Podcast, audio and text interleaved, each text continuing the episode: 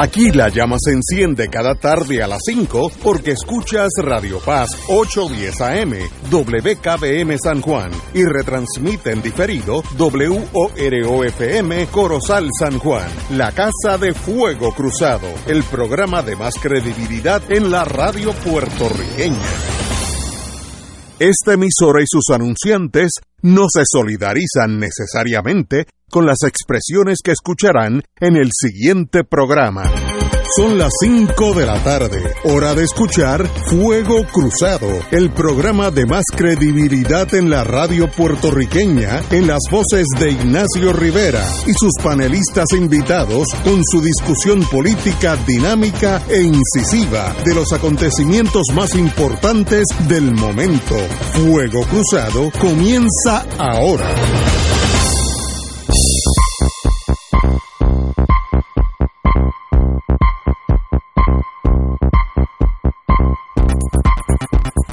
Amigos y amigas, hoy es martes, tenemos, creo que 2, 3 de mayo, y estamos empezando. Los martes tengo la ventaja y la gracia de tener a Marilu Guzmán por aquí. Marilu, buenas tardes. Buenas tardes, saludos a ustedes dos, a Willy y a todas las personas que nos escuchan. Y al presidente del colegio, pues yo, yo uso el sistema británico. Una vez que eres almirante, te quedas almirante aunque no sepas ni nadar. Usted se queda como presidente del colegio, que muy buen trabajo hizo de paso. Muchas gracias, Ignacio. Saludos tanto a Marilu como a ti y a todos los que nos escuchan, igual que a Willy en la cabina. Así que aquí estamos otro martes más para tratar de sufrir las cosas de la patria. Analizar dos horas todos los días no es ningún llame, porque hay que analizar la- lo imposible. Pero aquí estamos. Bueno, la noticia que está corriendo, sobre todo por los Estados Unidos, yo tengo hijos en cuatro estados, desde el norte, New England Yankees, hasta Dixie abajo. Y Estados Unidos está en este momento en un son de espera por un tema que es allá ultra, ultra neurálgico, que es el derecho o la, o la obligación de respetar la vida vía el- la negación del aborto. Hoy, ayer por la noche salió que se había colado, eso también hay que cogerlo en pinzas, una, un proyecto de, de sentencia en la cual el Tribunal Supremo de Estados Unidos elimina la prohibición de Roe versus Wade de 1973, si estoy hablando de memoria, en la cual el gobierno federal, y hay, que subrayar federal, prohíbe el aborto en ciertos momentos, etcétera, etcétera. Eh, todo el mundo, y yo estimo, ahora me torno analista, que el grupo republicano Extra Strength, que está en el Tribunal Supremo en este momento, pensando a los republicanos, le van a pasar el derecho a legislar en torno al aborto a todos los estados, que es típico de los re- republicanos. Mientras menos el gobierno federal interfiera en la vida de los diferentes estados, pues mejor para la mentalidad federal. Y yo creo que por ahí van. Si ya, ya lo veremos pronto, eh, pero si no me equivoco, ese derecho a prohibir o permitir el aborto será potestad de los estados individualmente. Y como Estados Unidos es tan diverso, habrá estados que pasaron una ley restringiendo el aborto y otros no. Eh, eh, no sé en qué mayoría o qué minoría, no, no sé, pero eso va a ser una potestad de cada estado determinar esto.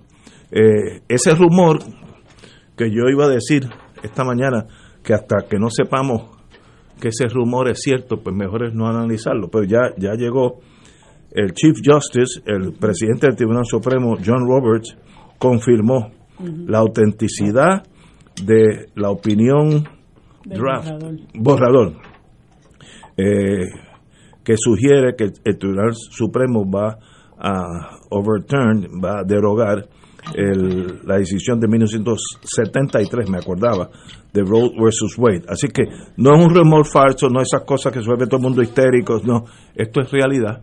Y yo veo eso, esta decisión, regresando a los estados donde habrá una gama de diversidad de opiniones, de diversidad de legislación.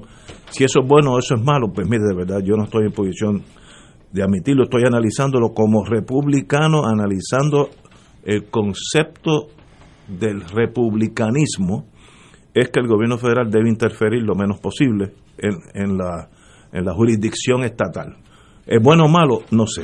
Pero Marilu, dime tu opinión. Bueno, yo creo que es fatal. Yo creo que eso es terrible. Eh, yo leí un leí la noticia, ¿verdad?, donde se dice de la filtración de ese borrador que después, como tú señalas, se autentica eh, o se, ¿verdad?, se, se da crédito al hecho de que realmente ese borrador se filtró. Este y lo leí de un blog que tiene el propio Tribunal Supremo de los Estados Unidos y que se publica en la red social Twitter y había que ver, eh, que leer los, los comentarios de la gente. La gente está escandalizada con ese borrador, escandalizada con la posibilidad de que esa jurisprudencia se pueda dejar sin efecto, porque a la gente le preocupa el hecho de, de la forma en que se va a retrotraer eh, lo que se refiere a, al derecho de las mujeres a tomar una decisión sobre su cuerpo eh, a, la a la década del 60, ¿no? Y a los momentos en que realmente este, se, se promovía eh, pues que, que, hubiera decisiones, que las mujeres tuvieran que tomar decisiones forzadas, decisiones en contra de su propio, eh, de su propia integridad corporal, eh, que esto sin duda afecta a las personas más vulnerables, porque si eso, si esa decisión determina que este, este asunto va a ser ahora jurisdicción de cada uno de los estados, bueno, pues cada uno de los estados podrá tomar la decisión que, que, le, que, quiera según la constitución de su estado, según las leyes de su estado, no habrá una, eh, eh, una, una uniformidad en cuanto a cómo se reglamenta el derecho de las mujeres a tomar una decisión sobre si terminan o no un embarazo. Eh, y pues ya hemos visto, ¿verdad?, unas, unas iniciativas de, de estados como, como Texas, como Mississippi, como Oklahoma, que, que son eh, extremadamente eh, draconianas, por así decirlo. Y en el caso nuestro, pues todos sabemos que estamos discutiendo ahora la, la aprobación o no aprobación de, de ese proyecto del Senado 693 que ha creado un gran revuelo en el país, que ha creado, a mi juicio, ¿verdad?, una controversia innecesaria. Esto no es un problema vital para nuestra sociedad, esto no es un problema fundamental por el que nosotros tengamos que estarnos preocupando, eh, como por ejemplo lo sería el crimen la falta de vivienda, el desamparo en que se encuentran nuestros viejos, la pobreza de nuestra, de nuestra población y muy particularmente de los niños, el maltrato de menores, eh, la deserción escolar, el uso de sustancias controladas, el problema del narcotráfico. Eh, eso, eso, eso, entre otros, son una serie de problemas sociales que nosotros vivimos, sufrimos a diario eh, y me parece que son eh, asuntos que amerita que se atiendan por, por, por las ramas ejecutiva y legislativa particularmente. Eh, y sin embargo, estamos involucrados en, en una controversia que ha sido creada artificialmente por unos sectores, ¿verdad?, conservadores, extremadamente conservadores de nuestro país, a los que desafortunadamente se unió Rivera Chats y se unió eh, José Luis Dalmau, a mi juicio, en una actuación eh, oportunista tratando de pescar votos en los sectores eh, más conservadores del país, considerando el hecho de que ambos partidos han visto la base de sus partidos, perdonando la redundancia, erosionarse significativamente. Tenemos un gobernador del 33%, como le dicen, y un casi ganador del 32%. Y una de las maneras en que ellos buscan el aire por señas es ver cómo atraen a, cierto tipo de, electorado y entonces en vez de mirar para, para, para donde deberían mirar, ¿verdad? Pues miran para la derecha, porque es que realmente eso es lo que son, ¿no?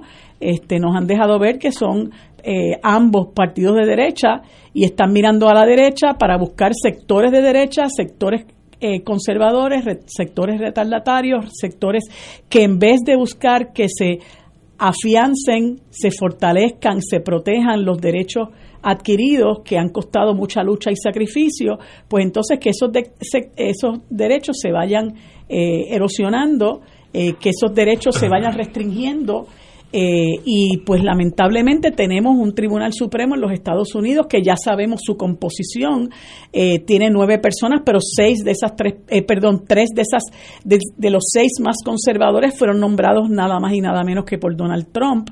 Y entonces estos aires de, de, de ultraderechismo que se están que se están viviendo en los Estados Unidos, este, pues lamentablemente soplan para acá también.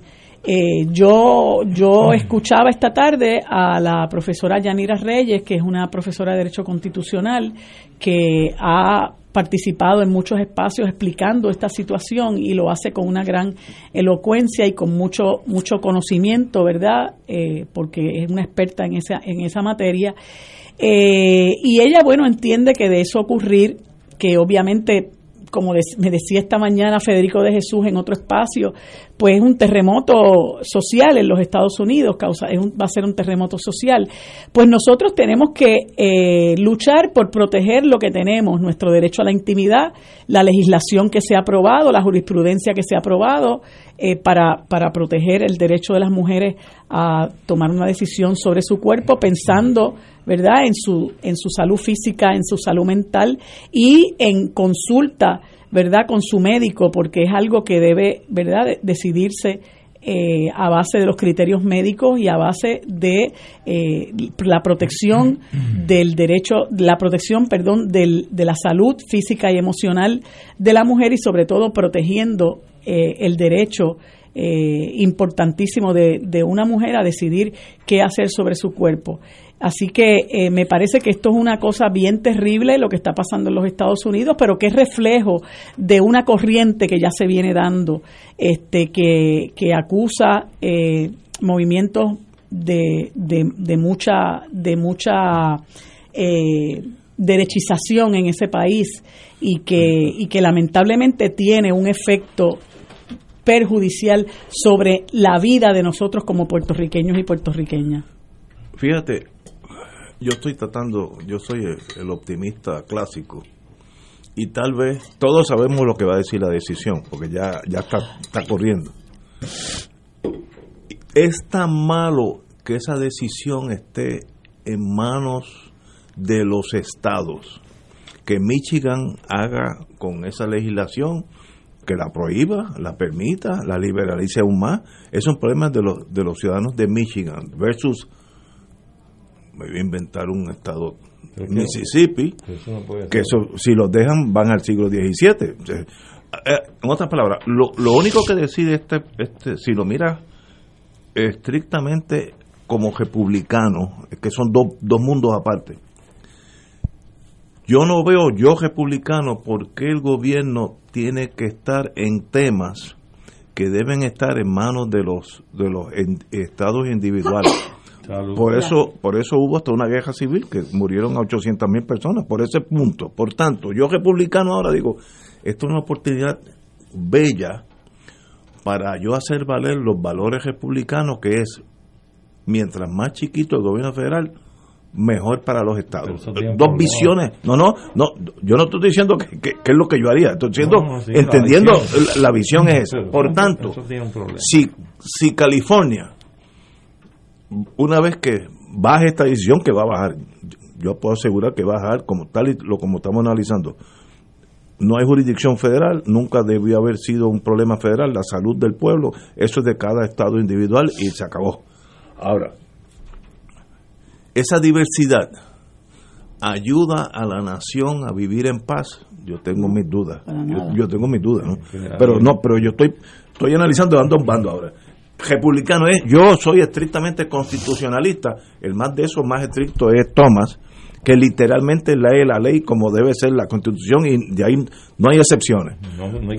No, no, es, otra, es que es difícil tratar de comprender un republicano de esos de pura cepa, porque los puertorriqueños, nosotros somos latinos, somos esencialmente diferentes al anglosajón en, en cultura, ¿no? Por tanto, si nos hace difícil, pues estoy tratando de entender qué se le mete en la cabeza a esa gente, es decir, aunque no hay problema en la sociedad norteamericana, yo voy a eliminar esto y que cada estado campee por su respeto. Eso es lo que la nación debe aspirar. La dejo en, el aire, pues compañero. yo te diría, Ignacio, que el primer problema que plantea esa, esa racionalización que tú haces es que el sistema norteamericano tiene la Carta Magna, que es la que unifica a los Estados Unidos como pueblo y es su constitución. Y este asunto del aborto, en el caso de Roe versus Wade, se dirime en el alto foro judicial norteamericano precisamente argumentándose los derechos constitucionales que tiene el individuo mujer para tomar decisiones respecto a su cuerpo en relación a un embarazo. Eso es todo. Antes del caso de Roe vs. Wade, llegaron a haber mujeres que murieron. No, no, de eso no hay duda. Murieron muchas porque tenían, debían hacerse un aborto y sus estados lo prohibían. Y bueno, este caso de Roe vs. Wade surge en Texas, en la década de los 70. Y la decisión entonces fue una de 7 a 2, ¿verdad? Pero fundamentalmente, en este caso, el tribunal, fíjate que lo que sostiene en ese caso de Roe vs. Wade es que afirma que la legalidad del derecho de una mujer a tener un aborto bajo la decimocuarta enmienda de la Constitución norteamericana ¿ah? es legal, es legal. Y a la misma vez se fundamenta en otro caso que ya habían decidido que si no mal recuerdo es el de el de Griswold versus Connecticut, que establecía, que, que, pautaba y protegía, eh, que el, reconocía el derecho a la privacidad de la persona bajo la decimocuarta enmienda también para tomar ese tipo de decisión. Y la decisión otorgó a las mujeres el derecho de abortar durante la totalidad del embarazo, a cualquier nivel y solamente lo que hizo la decisión fue definir los diferentes niveles de interés estatal para regular el aborto en el segundo y tercer trimestre.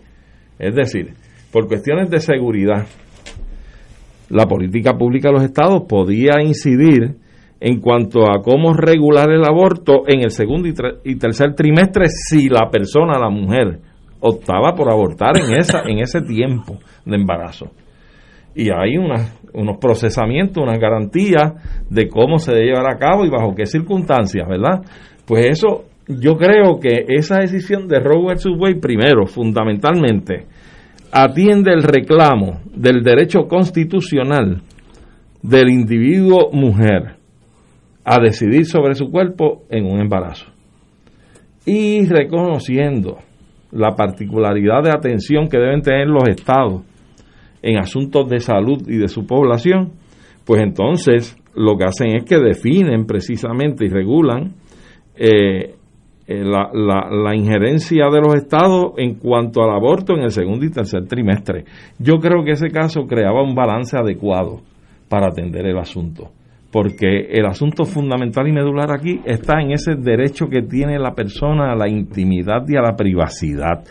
Y como único lo puedes interpretar es a base del único parámetro que le otorga uniformidad a la población de esa nación norteamericana, que es su constitución, la constitución federal.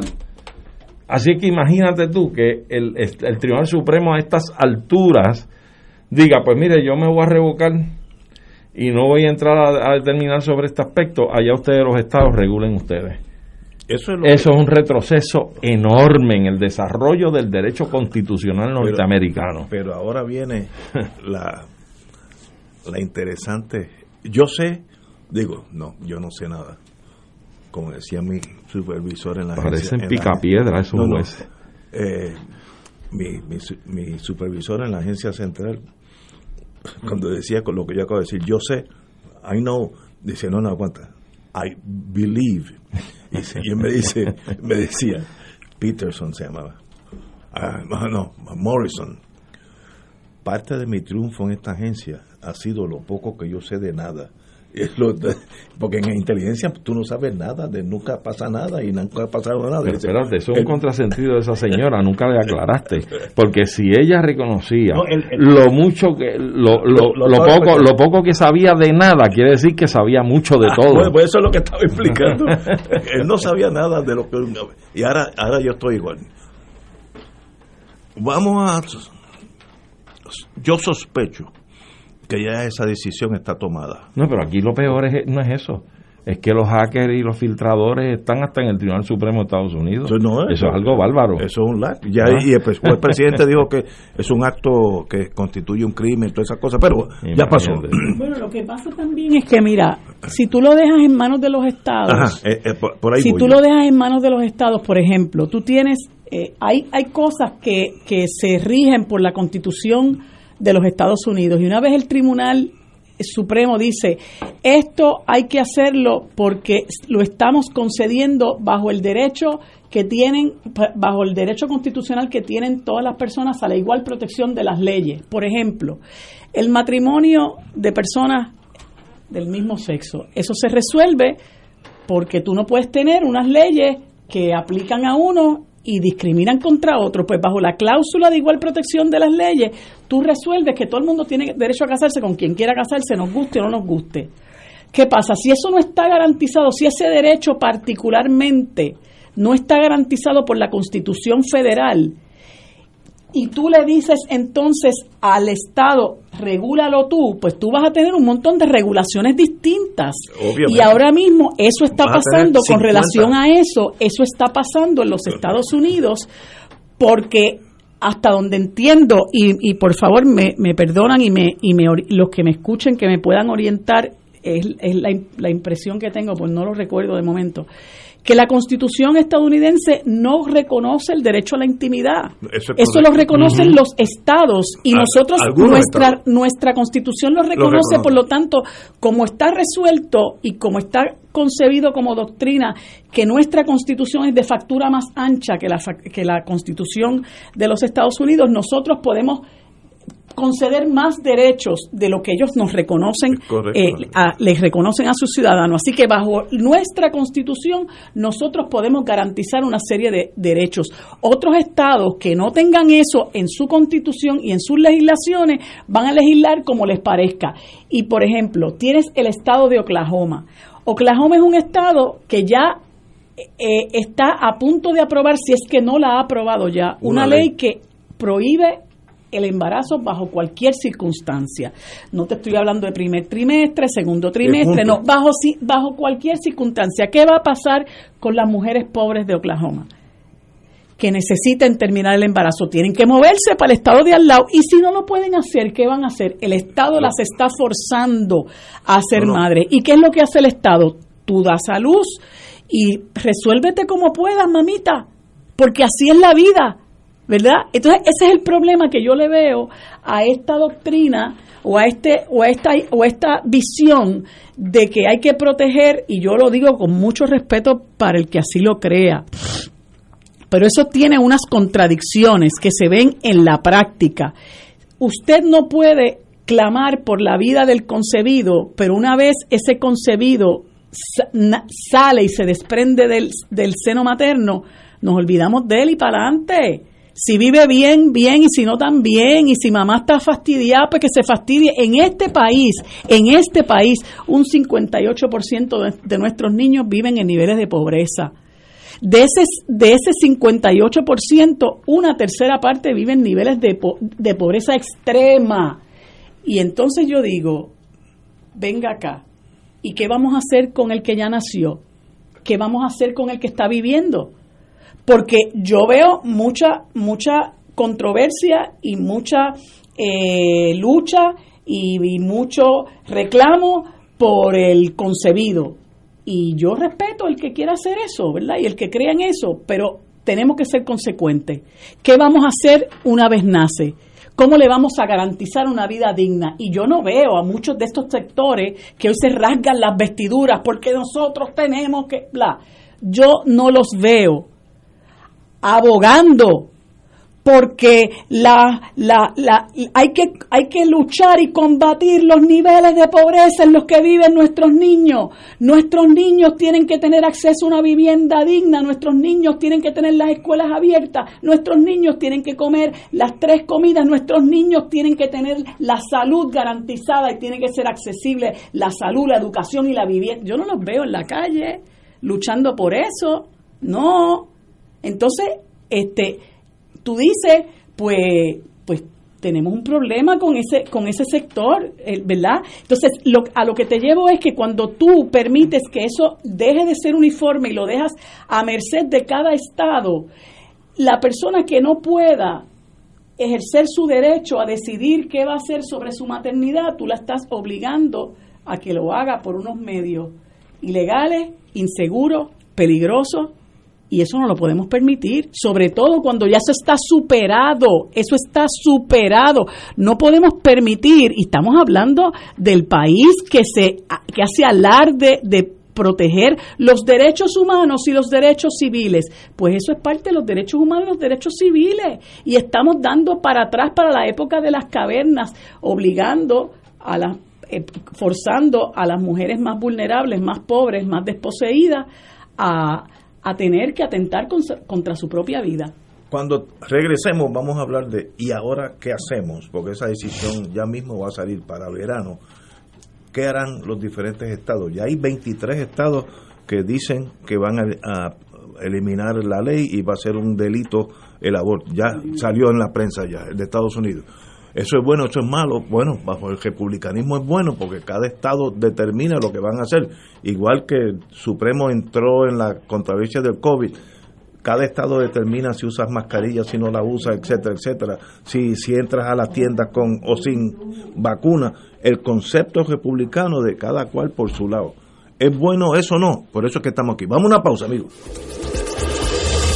Fuego Cruzado está contigo en todo Puerto Rico.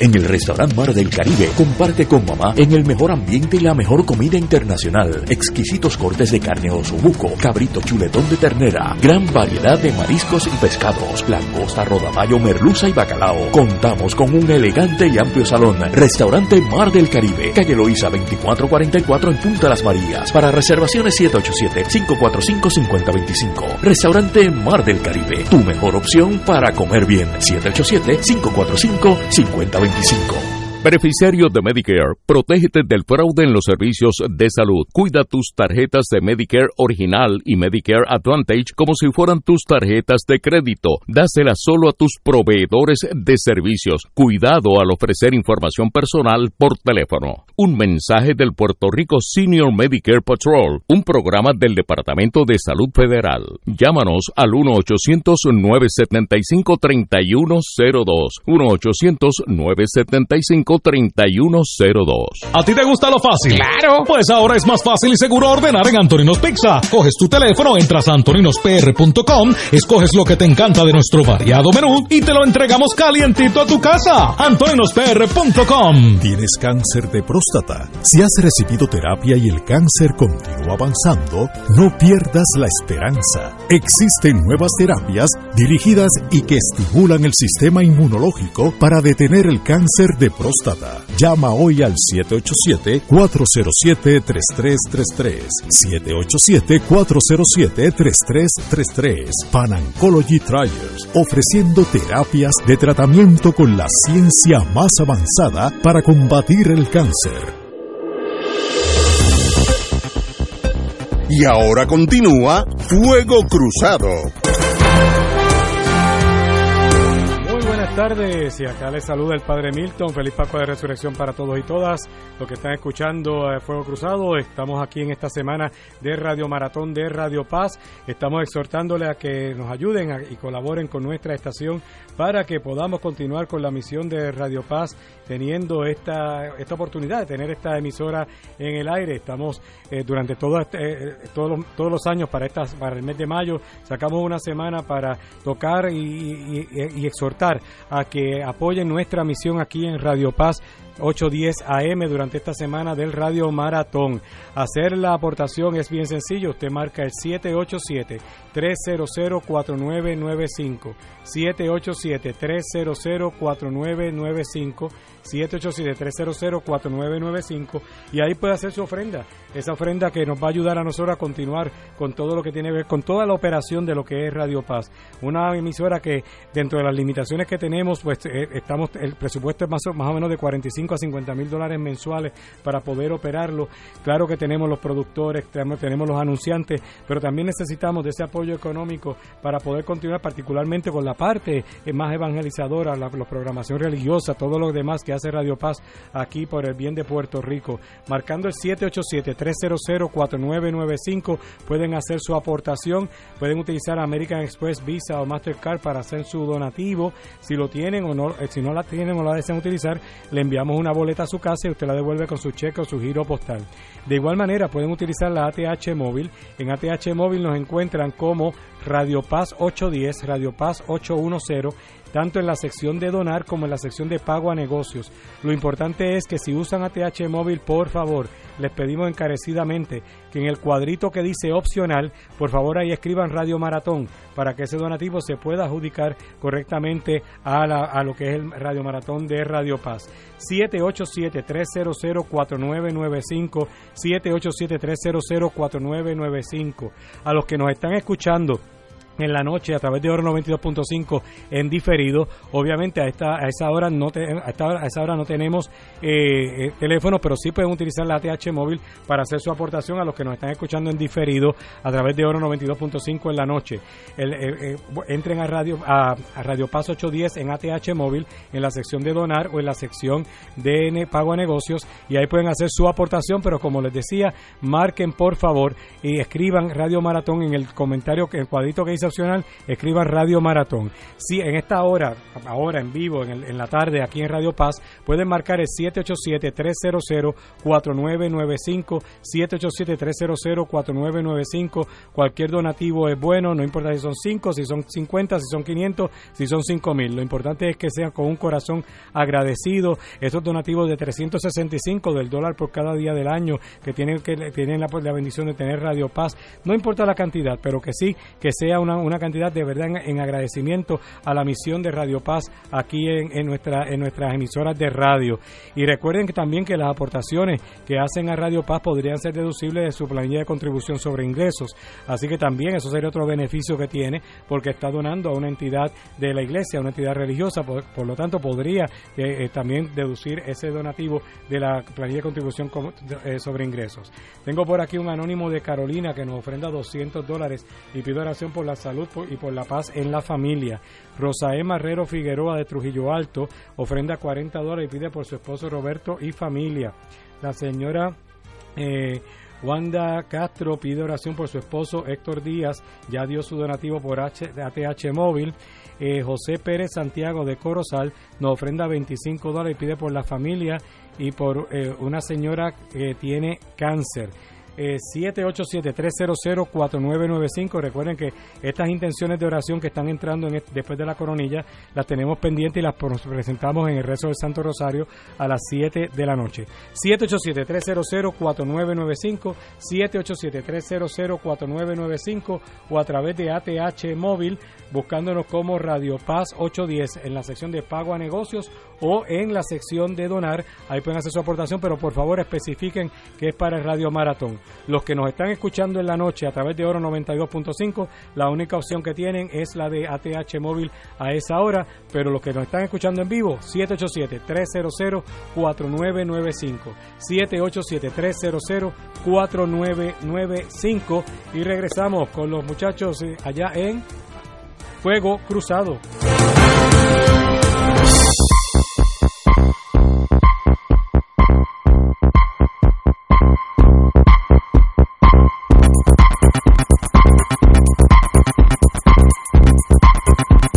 Regresamos, amigos y amigas, a Fuego Cruzado. Bueno,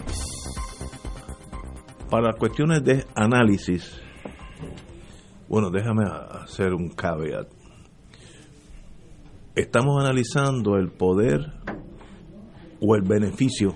Digo usted. Aquí estoy corrigiendo los muchachos y la muchacha. Y la mu- Oye, ¿verdad? Sí, no, que después, después, Sí. dicen que no. No, pues mira, fíjate, Inclusivo, inclusivo. eso has, eso has, has estado más redactado hace 20 años, así que vamos a corregirlo. Muy bien, Padre Milton, muy bien. Si uno tiene una religión, y yo creo que la mayoría de nosotros somos católicos, el issue del aborto es académico, porque el dogma religioso te da unas directrices que tú tienes que seguir si eres católico, ¿no? Si, eres un ateo, pues ya es otra cosa. Eh, por tanto, yo lo veo así de claro. Dentro del, de la religión y sus eh, cánones de, de comportamiento. Estamos hablando el poder del Estado de interferir con esa decisión que más mayormente afecta a las mujeres, ¿no? 99% afecta a las mujeres más que los hombres. Y ya, para efectos de argumentación, yo sé que esa, esa, no sé, yo estimo que esa decisión va, desde el punto de vista republicano, a eliminar la interferencia federal en asuntos de la salud, en este caso el aborto, y dejárselo a los, a los diferentes estados, y los estados, empezando por nosotros, determinarán qué le conviene, qué es lo que más le conviene a la sociedad de cada estado. Estados Unidos es tan grande que tiene estados que son países diferentes en todo. Yo he estado en Alabama y si de Alabama usted va a Seattle, Washington, usted piensa que está en otro país. Hasta el acento de la gente eh, es marcadamente diferente. Por tanto, vamos entonces a hablar de Puerto Rico. ¿Qué hará Puerto Rico? ¿Qué ustedes estiman? Por ahí hay un proyecto de ley que puede ser el proyecto que se torne en la ley del Estado, siempre y cuando que el Supremo nuestro, que tiene una constitución más liberal que la federal, eh, lo, lo apoye. ¿no? Eh, por tanto, tú ves como posible legislación lo que ahora mismo se está considerando en la Cámara o el Senado o ambas cámaras, compañeros. Pues mira, yo entiendo que Puerto Rico siempre ha sido un país sumamente conservador.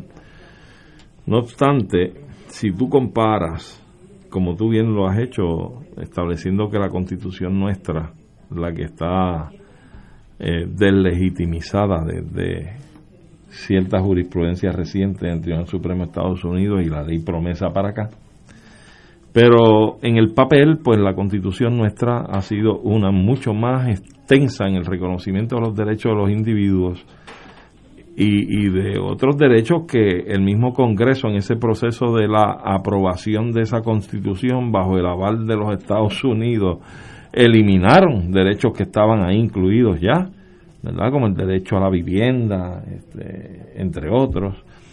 Pero ciertamente mantiene un espíritu y mantiene una línea de mucha más liberalidad y más amplitud en el reconocimiento de los derechos del individuo. En ese sentido es más liberal que la constitución norteamericana.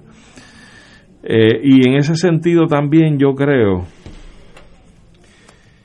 que en primer término lo que está ocurriendo en los Estados Unidos es el reflejo de lo que está viviendo ese país.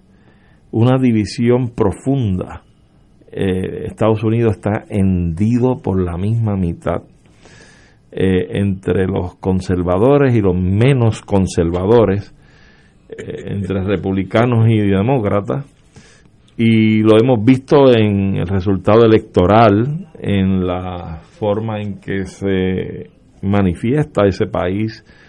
Y ciertamente eso irradia, esa onda toca y llega.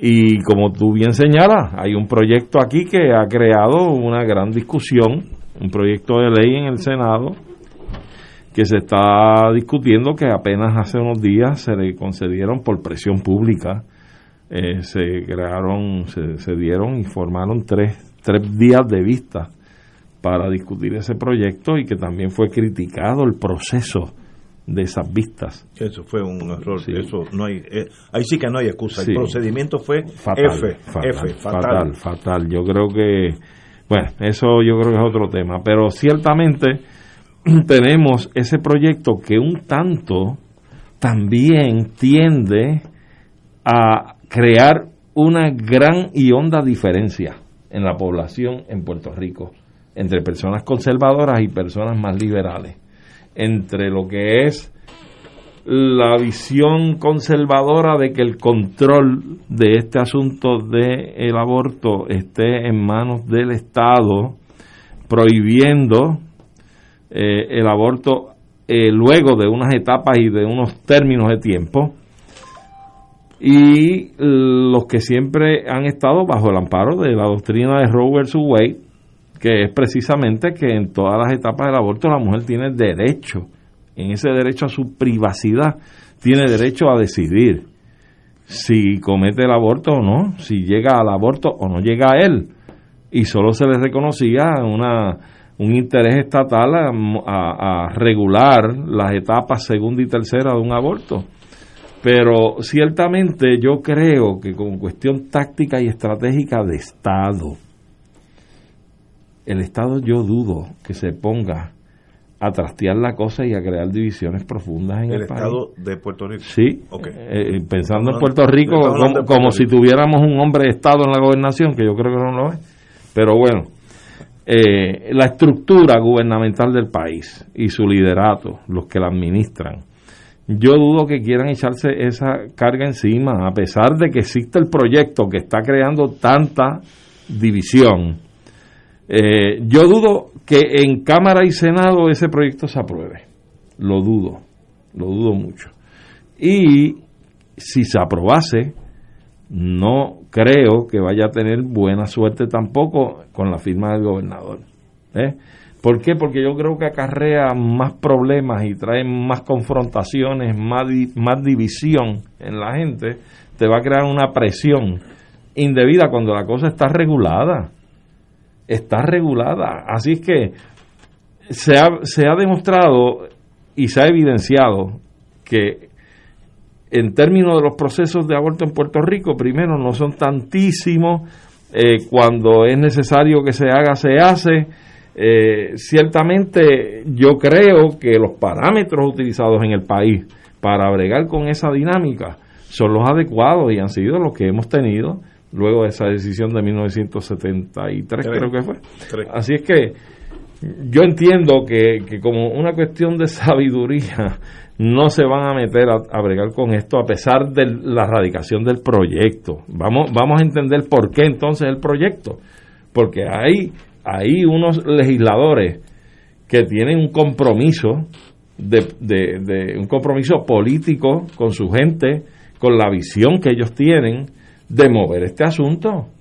Y en eso ha coincidido gente de los tres, de tres partidos. Uno es de, eh, de Proyecto Dignidad, del PNP y del Partido Popular. Y, y tienen la mayoría para que eso llegue al el escritorio del gobernador. Yo lo dudo. Yo lo dudo también. Pues, Por ejemplo, estamos- el, estamos- el Senado mismo, el Senado, el Partido Popular, que es quien preside el Senado, no tiene una mayoría allí para No, aprobar, sé, para aprobar ley. Así que, con las divisiones que puedan haber sobre este asunto, que, que surgen, porque evidentemente surgen divisiones con este tema, yo dudo que se apruebe un proyecto de ley en el Senado eh, y o en la Cámara que vaya a llegar a, las manos del gobernador para la firma.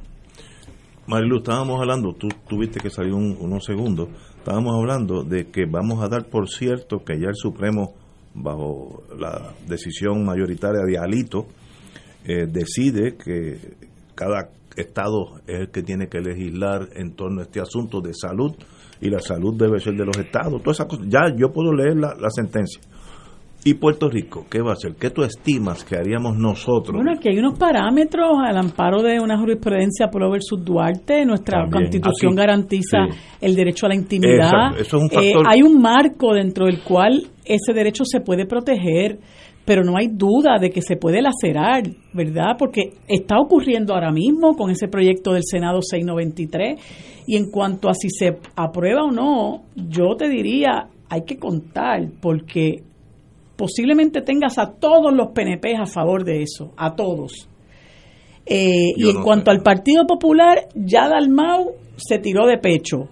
Este, pero tienes, por ejemplo, senadores como, ¿cómo se llama? El rey ungido, el que ungiera un rey, que es del distrito de Guayama, Albert Torres, ¿verdad?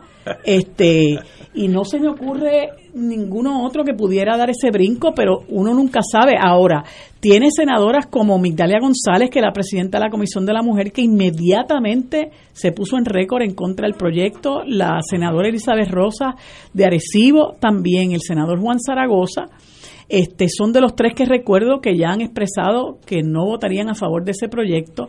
Este, pero creo que en el Senado hay 26 senadores. Este, el, el Partido Popular entiendo que no tiene mayoría en el Senado. Eh, o sea que para aprobar un proyecto necesita del aval de otros.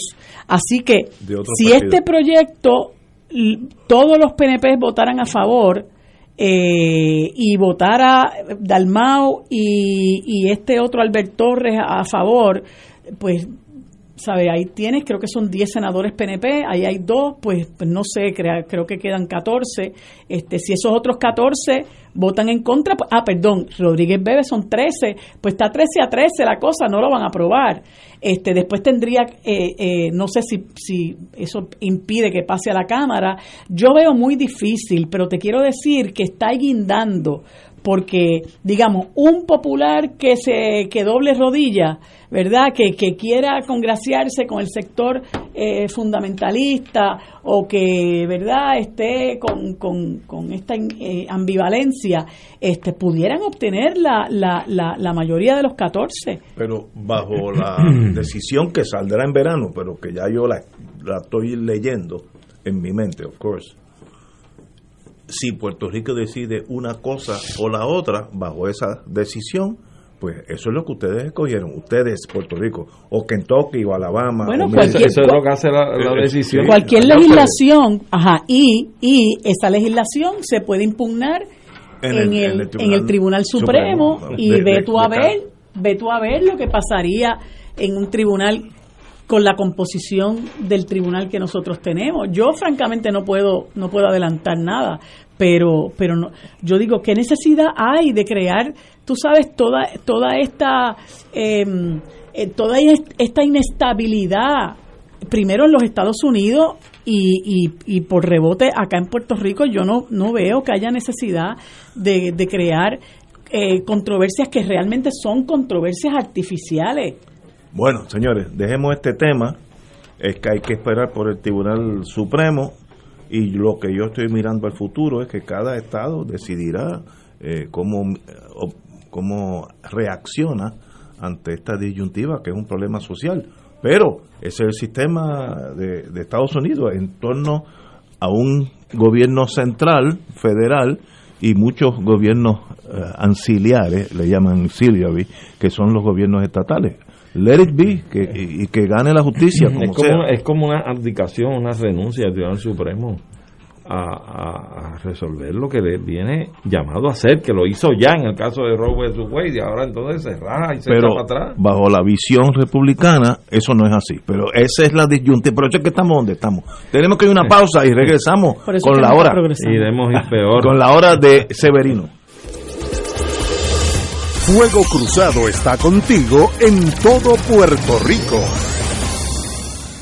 La tecnología avanzada al cuidado de su salud tiene un nombre. Advanced Imaging Interventional Center. Siempre con innovadores servicios en radiología diagnóstica y un personal certificado brindándole confiabilidad con resultados más certeros en todas sus pruebas. Ofrecemos MRI, tomografía computadorizada, angiografía digital, neuroradiología, sonografía y ahora con nuestro nuevo servicio avanzado de PET-CT para pruebas de alta eficiencia. Advanced Imaging, edificio Arturo Cadilla, Centro Médico San Pablo Bayamón, 269-2442. Si te gusta la industria radial, esta oportunidad es para ti. Se solicita director o directora de tráfico que tenga conocimientos en programas de computadoras y programas de tráfico y por lo menos dos años de experiencia para Radio Oro y Radio Paz. Si crees tener las destrezas para unirte al equipo de trabajo, envía tu resumen a recursoshumanos@arqsj.org. Repito, recursoshumanos@arqsj.org. Patrono con igualdad de empleo. Despierta con la gracia de Dios iluminando el sendero y responde al llamado de congregarnos en su nombre cuando el sol despunta en el Santuario Nacional de Nuestra Señora, Madre de la Divina Providencia, tempranito en la mañana, el sábado 7 de mayo. 5 y 30 de la madrugada para otra misa de madrugadores, la celebración eucarística que se ha convertido en tradición y fuente de bendiciones para la familia católica. Por motivo de la pandemia, se practicará el distanciamiento físico recomendado y el uso obligatorio de mascarillas. Se llevarán a cabo confesiones previo a la Santa Misa. Participa en este encuentro mensual y comienza el fin de semana en paz y renovado, asistiendo o escuchando la transmisión en directo. Misa de madrugadores por Radio Paz 810 AM o Radio Paz 810.com y Oro 92.5 o Radio Oro FM.com.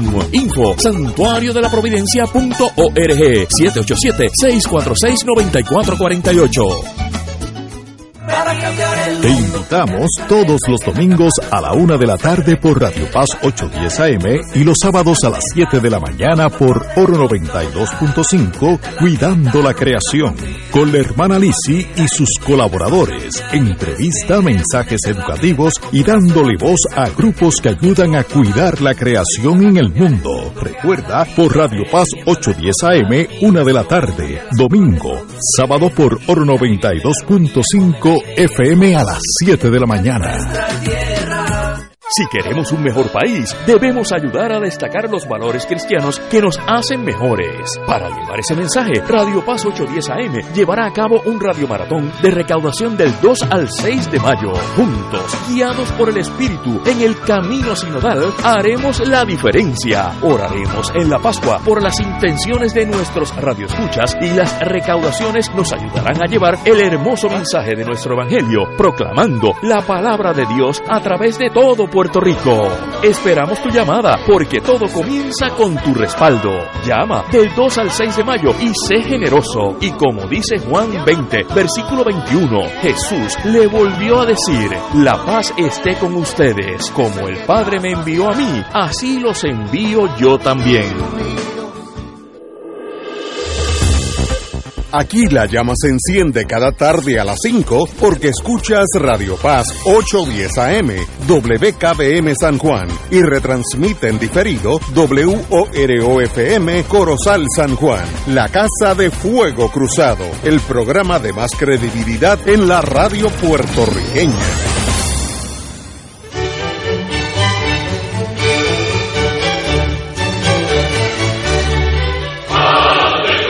Reina del cielo, alégrate, aleluya.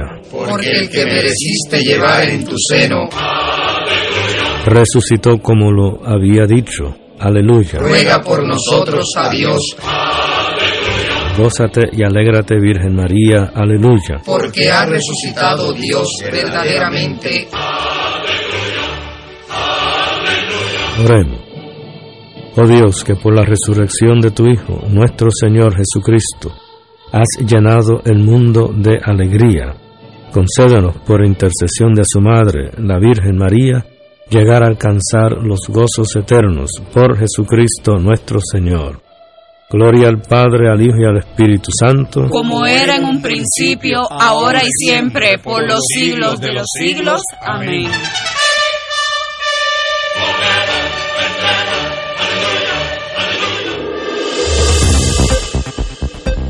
Y ahora continúa Fuego Cruzado.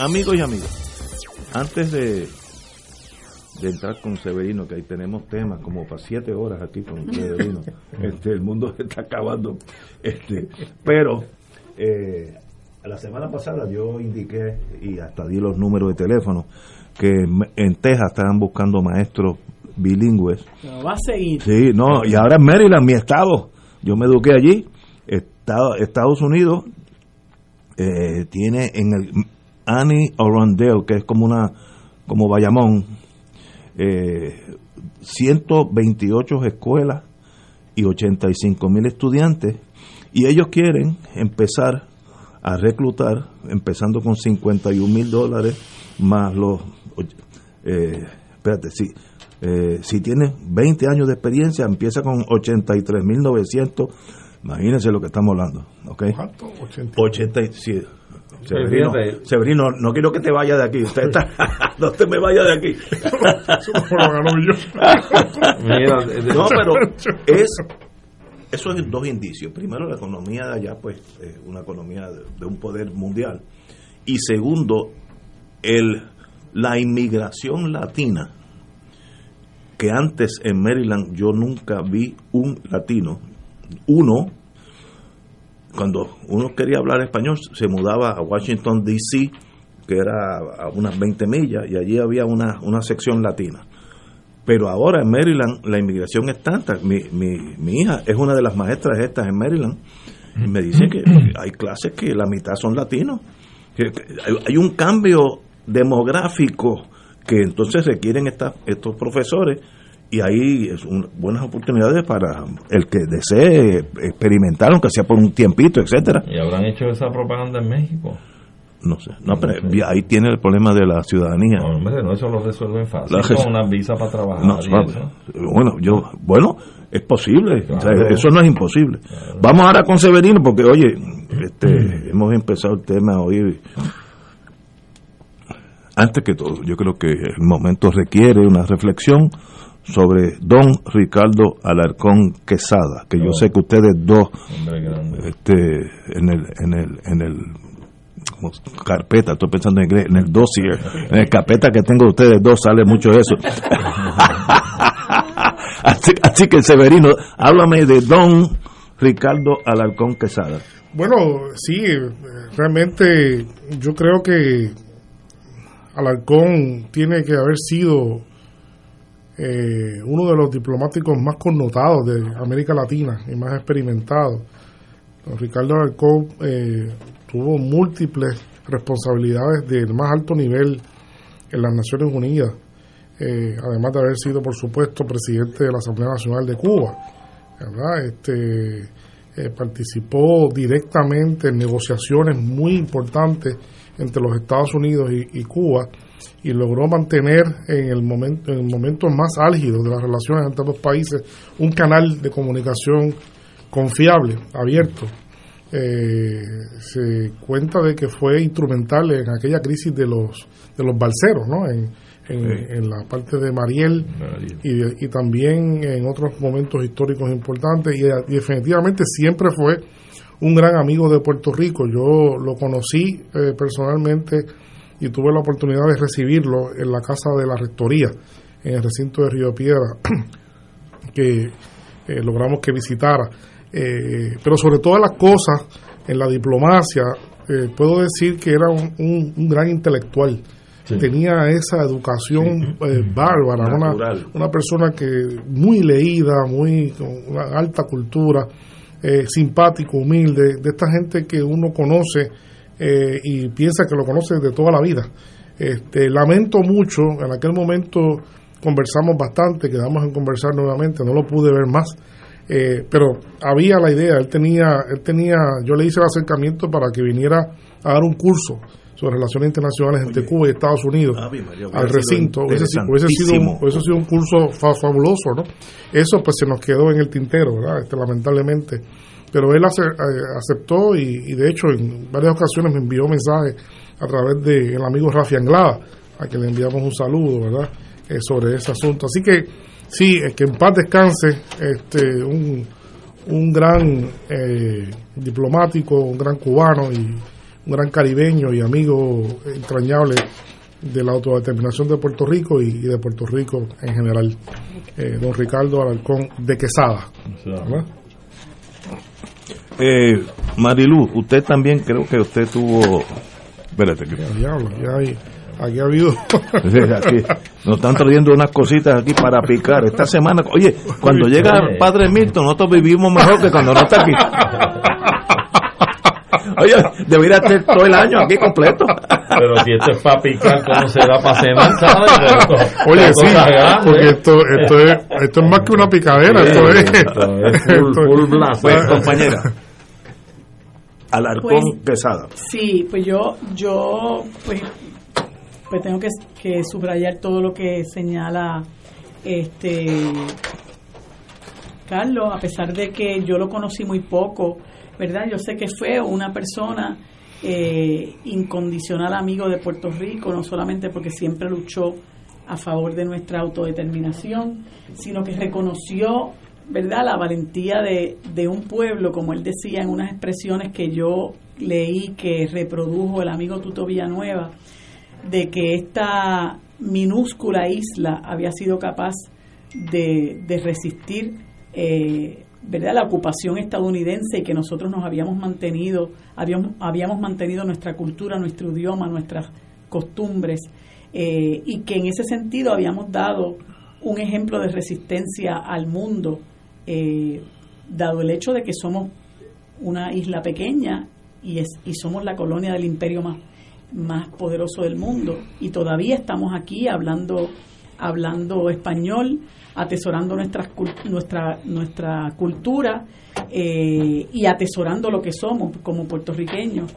Yo compartí con él en el año 2014, entiendo que fue, que fuimos a una actividad, a un congreso de la CELAC, este y estaba la querida amiga Wilma Reverón y estuvimos almorzando con él en un, en un restaurante en un momento dado allí en La Habana y luego en una actividad en la casa de Alba también este y era como dice como dice Carlos una persona sencilla eh, muy culta muy conversadora muy jovial eh, pues y resulta pues triste verdad que, que haya partido físicamente aunque ya era una persona de entiendo que 85 años Así que bueno, eh, aún después de haber partido, nosotros los puertorriqueños que y puertorriqueñas que luchamos por la libertad de nuestro país, reconocemos en él un, un aliado incondicional y, y, pues eh, agradecemos, ¿verdad?, que él siempre estuvo ahí eh, presente apoyándonos y, y le expresamos nuestra solidaridad al pueblo cubano, ¿verdad?, en el momento en que han perdido a, a un referente importante, ¿verdad? Y a una persona que eh, supo eh, ser solidario con nuestra lucha como, como lo, ha, si- lo han sido prácticamente por muchísimos, por muchísimo tiempo, por muchísimas décadas, los cubanos para con nosotros. Eh, compañero, usted tiene algo que decir. Mira, sí, yo debo precisar que Ricardo, don Ricardo, creo, si mal no recuerdo, que era doctor en filosofía y letras. Sí, sí, sí. Era, eh, eh, fue un- una mente revolucionaria desde su juventud. Sí, eso es correcto. Estuvo enrolado en, esa, en ese proceso revolucionario en Cuba y ganó la confianza de los altos mandos de la dirección de la revolución por su lealtad, su compromiso, su inteligencia, su brillantez. Yo creo que Ricardo Alarcón es el decano de la diplomacia cubana. Es el hombre que sentó las pautas, dictó cátedra de lo que es la diplomacia. Y en efecto, en su trato personal, era, tenía un don de gente extraordinario, de buen humor. Definitivamente. Eh, una persona con- tenía sa- sacaba su chistecito de vez en cuando. Eh, y yo tuve la gran oportunidad, el gran honor y privilegio de en ese mismo viaje que mencionó Marilu para el 2014 tuve la gran oportunidad de conocerlo personalmente. Fue un gran honor eh, disfrutar esa personalidad que él tiene, sus conocimientos, su experiencia. Fue algo extraordinario, fue de las mejores huellas que he tenido en mi viaje de, en que he ido a Cuba, el haber podido conocer a Ricardo Alarcón. Eh, ciertamente, eh, Ricardo dejó eh, toda, toda una historia, dejó toda, toda una experiencia y dejó unos pupilos allí de lo que es la diplomacia y, la alta diplomacia. Yo creo que Cuba se ha distinguido por muchísimas cosas, la Cuba revolucionaria, no tan solo eh, en la medicina, los deportes, la educación, incluyendo la inteligencia, tema que a ti te interesa tanto. La inteligencia cubana está considerada como una de las más efectivas en el mundo, incluyendo el Mossad, incluyendo la KGB en su momento, en aquella época, incluyendo la CIA. Eh, la inteligencia cubana ha dado cátedra también de lo que es el juego de inteligencia. Y tenemos la diplomacia, en la diplomacia este Alarcón fue un, bueno, estuvo en Naciones Unidas como embajador de Estados Unidos por muchísimos años. Y fue un gran aliado de siempre de Puerto Rico. Y la causa de Puerto Rico es en el proceso y la aspiración de la descolonización, la autodeterminación y su independencia. De manera que Cuba pierde a un hijo extraordinario y Puerto Rico pierde a un gran aliado y hermano, también sin igual. Debe llegar de nuestra parte el más sentido pésame a esa hermosa república que es Cuba y a su gente por el dolor que se siente hoy ante la partida de un camarada como don Ricardo Alarcón Quesada, que en paz descanse. Como dije ayer, yo lo conocí una vez, solamente estuvo en este programa, lo trajo Carlos Gallizá, y me dio, me impactó la calma, la sonrisa, el buen humor, eh, el conocimiento que tenía de Puerto Rico por partidos, por personas. Era en, en, el mundo de inteligencia, eso se llama el desk, el escritorio de Puerto Rico en torno a la inteligencia eh, rusa, no, eh, cubana. Tenía que hacer él, él sabía hasta los nombres de los políticos nuestros y los chismes entre nosotros. Un día Gallesa me dijo que le dio una cátedra de la el poder generatriz de electricidad en Puerto Rico comparando con el de Cuba, etcétera. Y Gallesa dice, yo no sabía nada de lo que me estaban hablando de Puerto Rico. Y él sabía la, el, el, megavatios que producía tal la en, en patilla. Una cosa, pues ese señor, pues, unos méritos y a la misma vez suave, tranquilo. Eso es lo que más recuerdo de lo, lo, lo bonito que era por dentro. ¿Y sabes qué, Ignacio? en cuanto a eso, esas características que tú mencionas, de esos conocimientos agudos, específicos, detallistas, que él tenía sobre asuntos, por ejemplo, de Puerto Rico, eso era un modelaje que exhibía también el comandante Fidel Castro.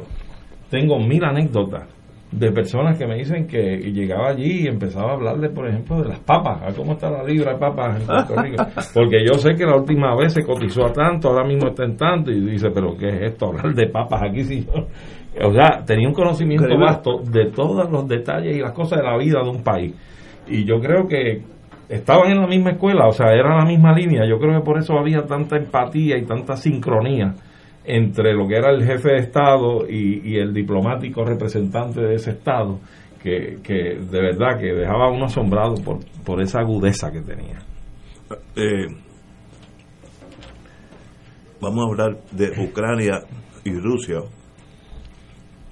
el, la tragedia que yo lo veo esa boquita. Nos han traído un jugo de China. Perdón, que uno ve parece, parece a esta hora, ¿no? Imagínate. Gracias, Willy. Se me, se me chipó, tío. Este, ¿Qué está pasando? Yo pongo mucho la televisión europea porque ellos pues, están más cerca a lo que está pasando y no están tan envueltos emocionalmente. La RAI italiana hace un trabajo excelente en noticias, pero veo que eso sigue y sigue esa tragedia y no veo solución excepto más muerte, más desplazamiento, más emigración forzada, mayormente hacia Polonia. Una tragedia humana que no parece tener fin, compañero. Sí, eh, podemos decir que eh, la situación de algún modo continúa empantanada. Eh, todas las expectativas que había de las conversaciones que se, se dieron durante una parte importante de estos últimos dos meses, pues han virtualmente desaparecido del escenario. Sabemos que hay contacto entre ambas partes, eh, pero ya no se hacen rutinarias las negociaciones que se hacían. Eh, no hay voluntad en este momento para eso. El presidente Putin eh, ha estado, vía una reseña hoy, en los últimos, la última semana, ha estado en comunicación varias veces, según se comenta, con el presidente Macron, usándolo como portavoz ¿no? de algunos elementos para buscar canales, nuevos canales de, negociación. Eh, mientras tanto, pues continúa el suministro de armas a Ucrania, lo cual pues la parte rusa dice que pues no, no lo ve con buenos ojos. Eh, continúa el, el, suministro de armas. Eh, continúa el, el avance lento de los rusos, la consolidación en el área del Donbass. básicamente ahí es que se concentra ahora mismo el área de, de, combate y, de, y de, enfrentamiento, igual que el corredor hacia el oeste, hacia el sur, en el sur hacia el oeste, decididamente el ejército ruso se está moviendo hacia Odessa. Eh, bastante, bastante activo, hay mucha actividad militar en hacia Odessa.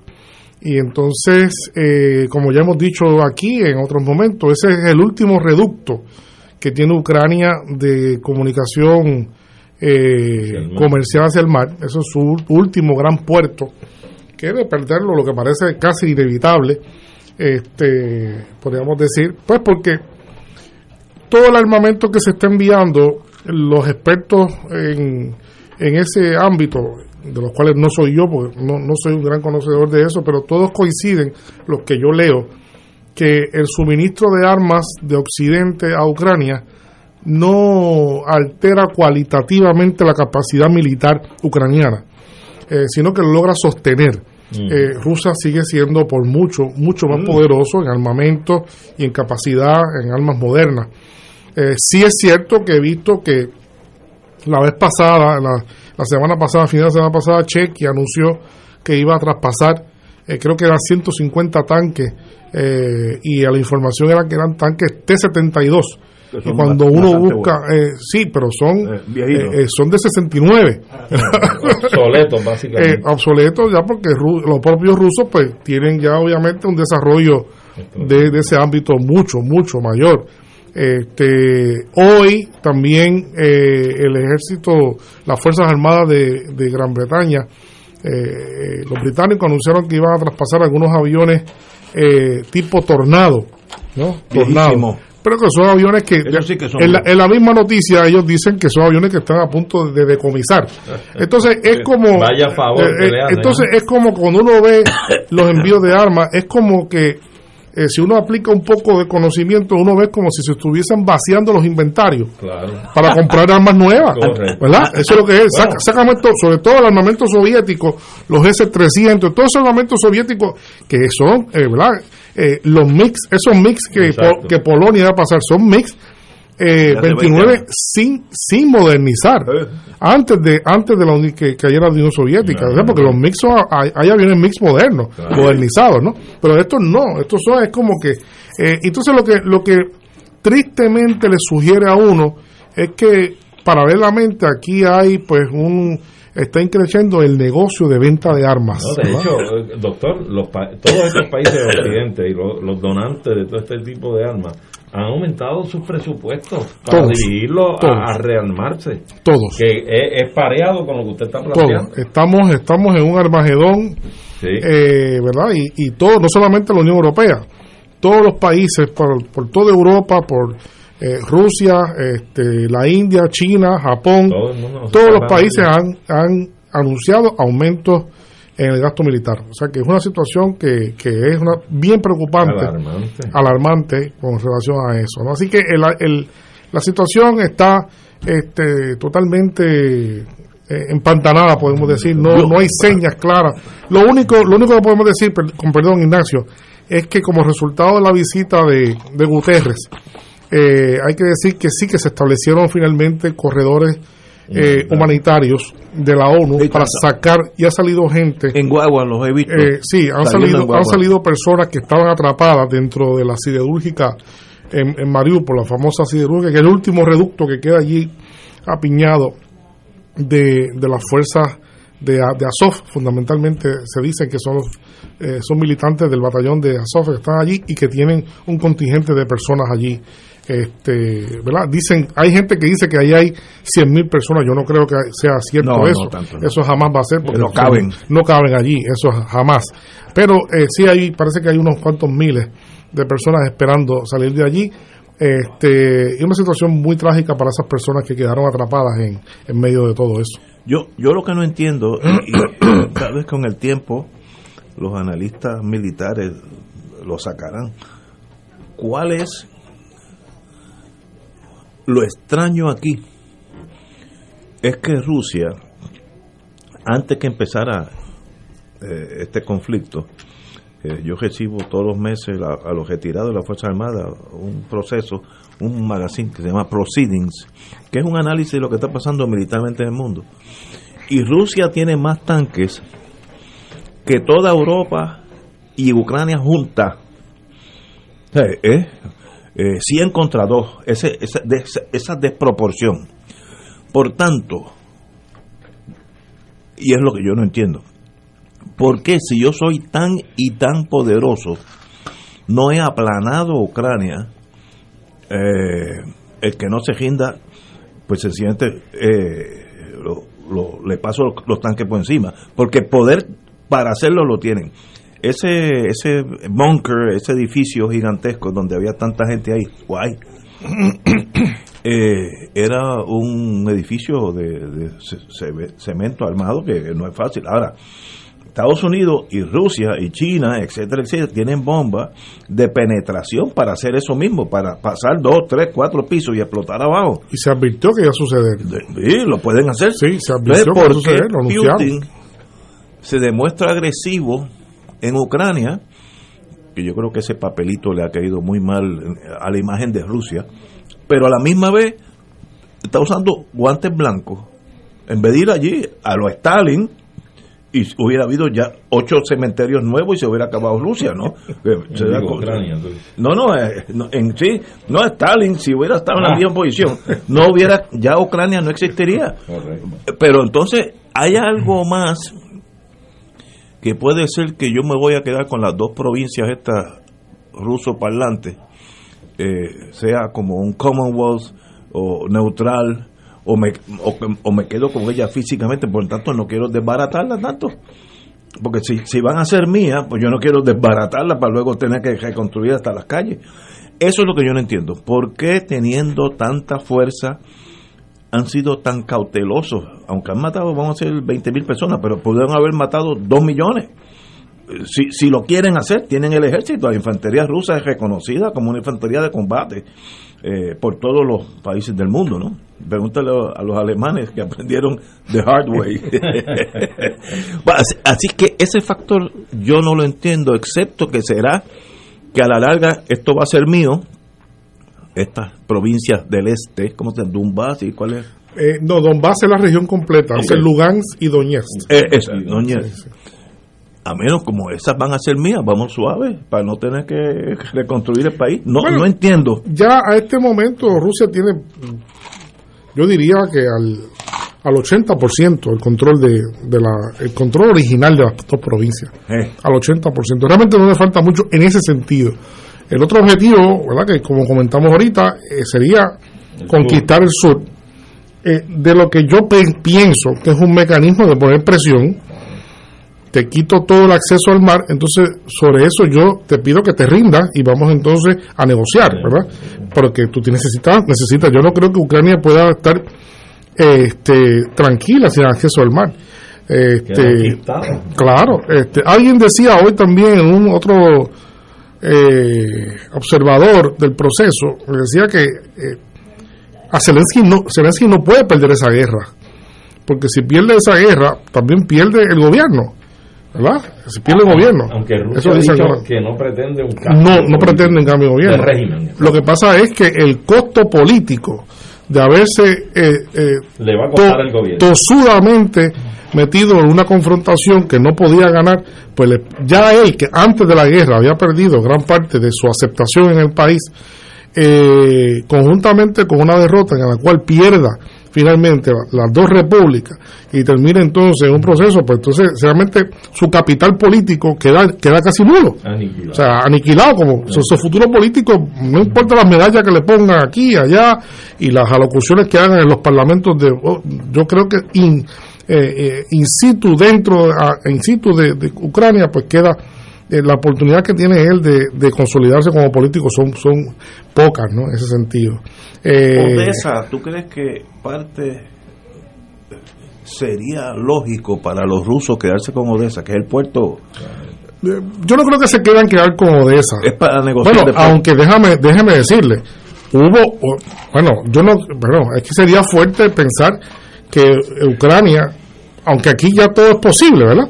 Pero eso de perderlo todo, perder exacto, todo el acceso todo, al mar, Sí, sí, sí. es algo muy difícil de uno incom- poder digerir. casi O sea, uno, uno, si yo soy él, ¿cómo voy a estar arriesgando el futuro del país a ese nivel de perder todo el acceso al mar, ¿verdad?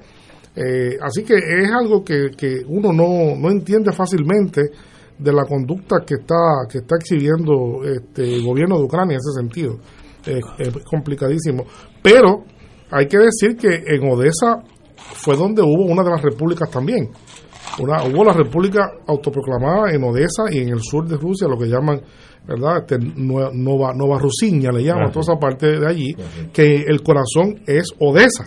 Eh, y allí hubo eh, precisamente también la famosa matanza de Odessa en la Segunda Guerra Mundial Sí, sí. y una segunda matanza de Odessa en el 2014. O sea que también hay un simbolismo para los rusos, me imagino yo, porque murieron allí muchísima gente, ¿verdad? Este, tanto en la primera como en la segunda. Claro, la segunda menos, pero obviamente igual de significativo, la gente murió quemada. Así que en esto se barajan muchas posibilidades, uno no sabe, ¿verdad? Porque hay, habría que estar en esos en esos desks, como dice ¿verdad? Sí, este, Ignacio, para poder saber con precisión. Solamente podemos observar y hacer algunas conjeturas de lo que está pasando. Pero eh, lo que yo he dicho aquí, y me reitero, es que es una guerra que cada vez se asume como más extraña. ¿verdad? Una guerra muy extraña, como tú decías. Uno no ve realmente una conducta como antes la hayamos visto. Además de lo que ya mencionó Ignacio y Arturo, eh, Rusia sigue suministrando gas a Eso es incomprensible en una guerra. Eso, Ucrania tiene energía eléctrica, circula allí, los aeropuertos están funcionando, los aeropuertos civiles funcionan, llegan visitantes del extranjero, llegan primeros mandatarios Sí. a Kiev, ¿verdad? Mientras Rusia tiene el control del espacio aéreo, lo, lo cual quiere decir necesariamente que eso es coordinado. Y tú que Ah, sabes de eso, Ignacio, eso es coordinado. Eso dice, en tal vuelo, Ah, en tal ruta va a sí. pasar el, el presidente de, de Chequia, por favor, deme... sí. Obviamente eso está coordinado. verde, sí. Sí, porque sí. si no, lo, lo hubiesen tumbado. No, lo hubiesen tumbado, en ¿verdad? estos días tuvo Pelosi también por allí. Pelosi también estuvo Pero por allí. eso es coordinado, de- de antemano, Eh, eso no es de algo hecho, loco. ustedes saben que esto, en parte, este conflicto comenzó con el derribamiento de un vuelo de Malaysia, Malaysia Sí, Airlines, sí, allí mismo en Ucrania, ¿verdad? Con un misil. Así que eh, y a ese nivel, a ese nivel es que funcionan las cosas allí. Así que el que esté funcionando el país, eh, este, gran parte del país sigue funcionando, los trenes siguen funcionando, los trenes siguen funcionando, los trenes son los que llevan las armas a los frentes, ¿verdad? Eso es por eso es que yo aquí hay algo que yo no he podido concebir. Yo creo, en mi ignorancia de esos secretos militares, es que Rusia no quiere destruirlo porque luego, sobre todo las partes que quedan colindantes con Rusia, si lo destruyo, el problema va a ser mío después. Bueno, ahí, ahí hay muchas, sí, es, es cierto, hay muchas posibilidades, Ignacio, pero también volvemos a recalcar que es que el, el, el 60, 70% de la, digo, este, como 40 y tantos por ciento de la población de Ucrania es rusa. O sea, yo no voy a matar. Y de hecho, y los mismos ucranianos no hay razón para mantener una hostilidad contra el pueblo de Ucrania, porque son pueblos hermanos. ¿no? Es Claro. un- esto es hostilidad de élites políticas, eh, porque no es de pueblos, Y no, de no lo es. Y de hecho, dentro de este escenario de guerra en Ucrania de parte de Rusia, eh, he visto varios partes que señalan que los objetivos han sido, más allá de edificios y de ciertas zonas, han, han habido un- una larga lista de, de objetivos que han sido almacenamientos de armas, eh, puestos militares, estratégicos, etcétera, que un tanto Correcto. uno dice, pues los trenes siguen funcionando, pues no- aunque llevan armas, pero no tienen armas que llevar, pues se las están destruyendo, ¿verdad? Así que yo creo que es una guerra que no se ha visto antes, como ustedes señalan. No, una guerra sui generis. Sí, sui generis, este, y eso, eso pesa mucho en el ambiente y yo creo que pesa muchísimo, que es que la población mayoritariamente eh, es una población muy germana a lo que es la, la población rusa y eso pues pesa bastante. Antes de ir a la pausa, en una batalla entre Alemania y Rusia, en Kursk, eh, Alemania perdió casi 2.000 tanques en dos días. Esa es guerra, esa es la de verdad. Ahí no quedan vivos ni los canales. Eso fue la Segunda Guerra Mundial, segunda. que, que ahora, han Ahora- pasado 70 ah, años ah, no, y ahora- de progreso técnico, ahora Este, es peor. Peor. Así que hay algo ahí, ahí que no, no hemos comprendido. De la desesperación de la guerra, vamos a la esperanza con el padre Milton en unos segundos. Fuego Cruzado está contigo en todo Puerto Rico. ¿A ti te gusta lo fácil? Claro. Pues ahora es más fácil y seguro ordenar en Antoninos Pizza. Coges tu teléfono, entras a antoninospr.com, escoges lo que te encanta de nuestro variado menú y te lo entregamos calientito a tu casa. antoninospr.com. En el restaurante Mar del Caribe, comparte con mamá en el mejor ambiente y la mejor comida internacional. Exquisitos cortes de carne osobuco, cabrito chuletón de ternera, gran variedad de mariscos y pescados, langosta, rodamayo, merluza y bacalao. Contamos con un elegante y amplio salón. Restaurante Mar del Caribe, calle Loíza 2444 en Punta Las Marías. Para reservaciones 787-545-5025. Restaurante Mar del Caribe, tu mejor opción para comer bien. 787-545-5025. Escucha, tu dinero seguro, temas legales, financieros, entrevistas, invitados y mucho más. Todos los miércoles a las 4 y 30. Tu dinero seguro. Los rotarios se preguntan antes de actuar, ¿es la verdad? ¿Es equitativo para todos los interesados? ¿Creará buena voluntad y mejores amistades? ¿Será beneficioso para todos los interesados? Mensaje del Club Rotario de Río Piedras. Y ahora continúa Fuego Cruzado. Antes que todo, a los muchachos y muchachas de- del restaurante Mar del Caribe en Punta Las Marías, muchísimas gracias. Yo siempre el más desesperado, ya de adelante, los muchachos. Oye, y está mirando para el lado, ¿sabes? Hay que tener cuidado con él. A los muchachos y muchachas de Mar del Caribe, excelente comida, muchas gracias, muy agradecido. Yo no he probado, pero los olores, Los son- olores los olores Sí, de eso de es lata uno de a manjar. auspiciadores de- del Radio Maratón este Excelente. año, y como siempre digo, auspicien a los que nos auspician. Eh, que- Por allá iremos. allá iremos. Muy bueno. Padre, háblenos de Radio Maratón, de Radio Paz, ¿por dónde vamos? Bueno, pues eh, continuamos ya el segundo día de, de Radio Maratón, este esfuerzo que hacemos todos los años para esta fecha en mayo, para poder buscar el sostenimiento de nuestra estación, particularmente en, lo- en los horarios que no tienen los anuncios, que no tienen la, que no son anuncios, este espacios comprados. Eh, lo he comentado varias veces durante esta semana, pero eh, por si acaso alguien no lo ha escuchado y, y me escucharon que lo repita de aquí a- al viernes muchas veces, sería un poco inverosímil que el padre esté celebrando la misa de la aurora en la mañana y que termine el evangelio y diga vamos a hacer una pausa para un anuncio y regresamos con la homilía. O sea, eso es algo que no, es- pero eh, llevar la, la misa al aire, llevar el rosario al aire, todo eso cuesta. No, eh, lo que pasa es que no tiene auspiciadores y todo lo que es la operación de nuestra emisora pues necesita siempre ese apoyo de la, de la operación para poder tener, tener lo que necesitamos, pagar el agua, la luz, el teléfono, la nómina. Ustedes que están aquí saben que, que tenemos un personal con un corazón muy grande, pero es poco personal, pero con un, con un, con un profesionalismo y una entrega eh, completa, ¿no? Que, que aún manteniendo los costos lo más bajo posible, estamos hablando de 45 a 50 mil mensuales para poder sostener la emisora y esto es un, es un presupuesto para un medio de comunicación, un presupuesto bien ínfimo, pero para nosotros es, es, es, es grande, ¿no? Y por eso cada donativo, cada centavo nos ayuda para lo que es la operación. Como le he comentado también eh, desde ayer, que digo, hemos, hemos todos sufrido el aumento de la electricidad. Multipliquen ese aumento a la enésima potencia porque también eh, a nosotros nos cobran tarifa comercial, porque que por, por ahí siempre se pasan hablando que la iglesia no paga luz, que si subsidios, que si 20 mil cosas, que se nota que hablan del sin saber, porque yo que tengo parroquia, pago, pago casi 5 mil, 6 mil dólares de electricidad todos los meses. O sea que, claro que tengo el colegio también eh, junto, pero por otro lado, el, el- el- y aclaro eso, porque a veces dicen, no, la iglesia no paga luz. Paga, lo que pasa es que cuando es el templo, solamente el templo, lo que paga es tarifa residencial en vez de tarifa comercial. En el momento en que haya algo que no sea templo pegado, tarifa comercial. En la parroquia nuestra, por ejemplo, el mesaní es la biblioteca de la academia como el Mesoní es la biblioteca de la academia, nosotros pagamos tarifa comercial, no nos suple, no, no tenemos la tarifa análoga que ellos le llaman, que es la que, o sea, que siempre pagamos, lo que pasa es que pagamos, no vamos a pagar menos que lo que paga cualquier hijo de vecino en su casa, porque esa es la diferencia, porque hablan por ahí de que no se paga luz y todas esas cosas, y eso es mentira, eso es- sí pagamos, pero lo que voy es que todos esos gastos también están aquí incluidos. ¿Y cómo nos pueden ayudar para colaborar con esa misión? Marcando el 787-300-4995. 787-300-4995. Ahí pueden hacer su aportación, su ofrenda. Puede, este, puede utilizar American Express, Visa o Mastercard para hacer su aportación. Eh, cuando llame le van a pedir nombre, número de teléfono, eh, la dirección postal. Obviamente, si es con la tarjeta de crédito, la información necesaria. Si no tiene tarjeta de crédito o no la desea utilizar, le envían una boleta a su casa y usted la devuelve con su cheque o su giro postal.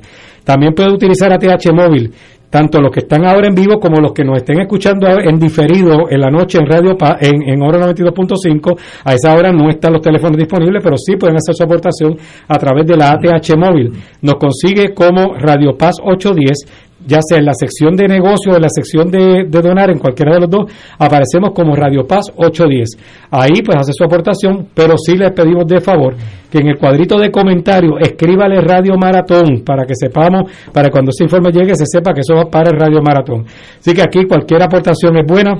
De hecho, las aportaciones que se hacen a Radio Paz podría ser deducible de la, de la planilla de contribución en la sección de donativos, porque es una entidad de la iglesia, es una entidad religiosa, por lo tanto, cualquier donativo que se haga podría ser también deducido de la, de la planilla. Eso es interesante. Tengo una aquí un mensaje de Mayagüez, la profesora Mignucci, usted, acaba de tomar tocar ese tema. Ayer por ATH envié un donativo. Lo envié sin indicar que era para Radio Maratón, el, el, el blo- bloquecito eso. Por favor, alertar al padre Milton. para- Pues yo ese, ese leí los donativos de ATH Móvil más temprano y, y recuerdo ese nombre porque es un, es un apellido Sí, es raro. claro y qué bueno que es de Mayagüez que los que somos de Mayagüez Ah, bueno, pues. imagínate eso también eso sí que profesora gracias por esa aportación también pero sí recuerdo haberlo leído en los donativos Ah, bueno. que, que llegaron porque porque me suena el, el, el- el apellido Así que- y qué bueno que es de Mayagüez así que mejor todavía Así que la profesora Mignucci, el dinero está donde tenía que estar. Pues 787-300-4995, ahora lo pueden hacer y estamos aquí hasta hasta hasta que termine el rosario.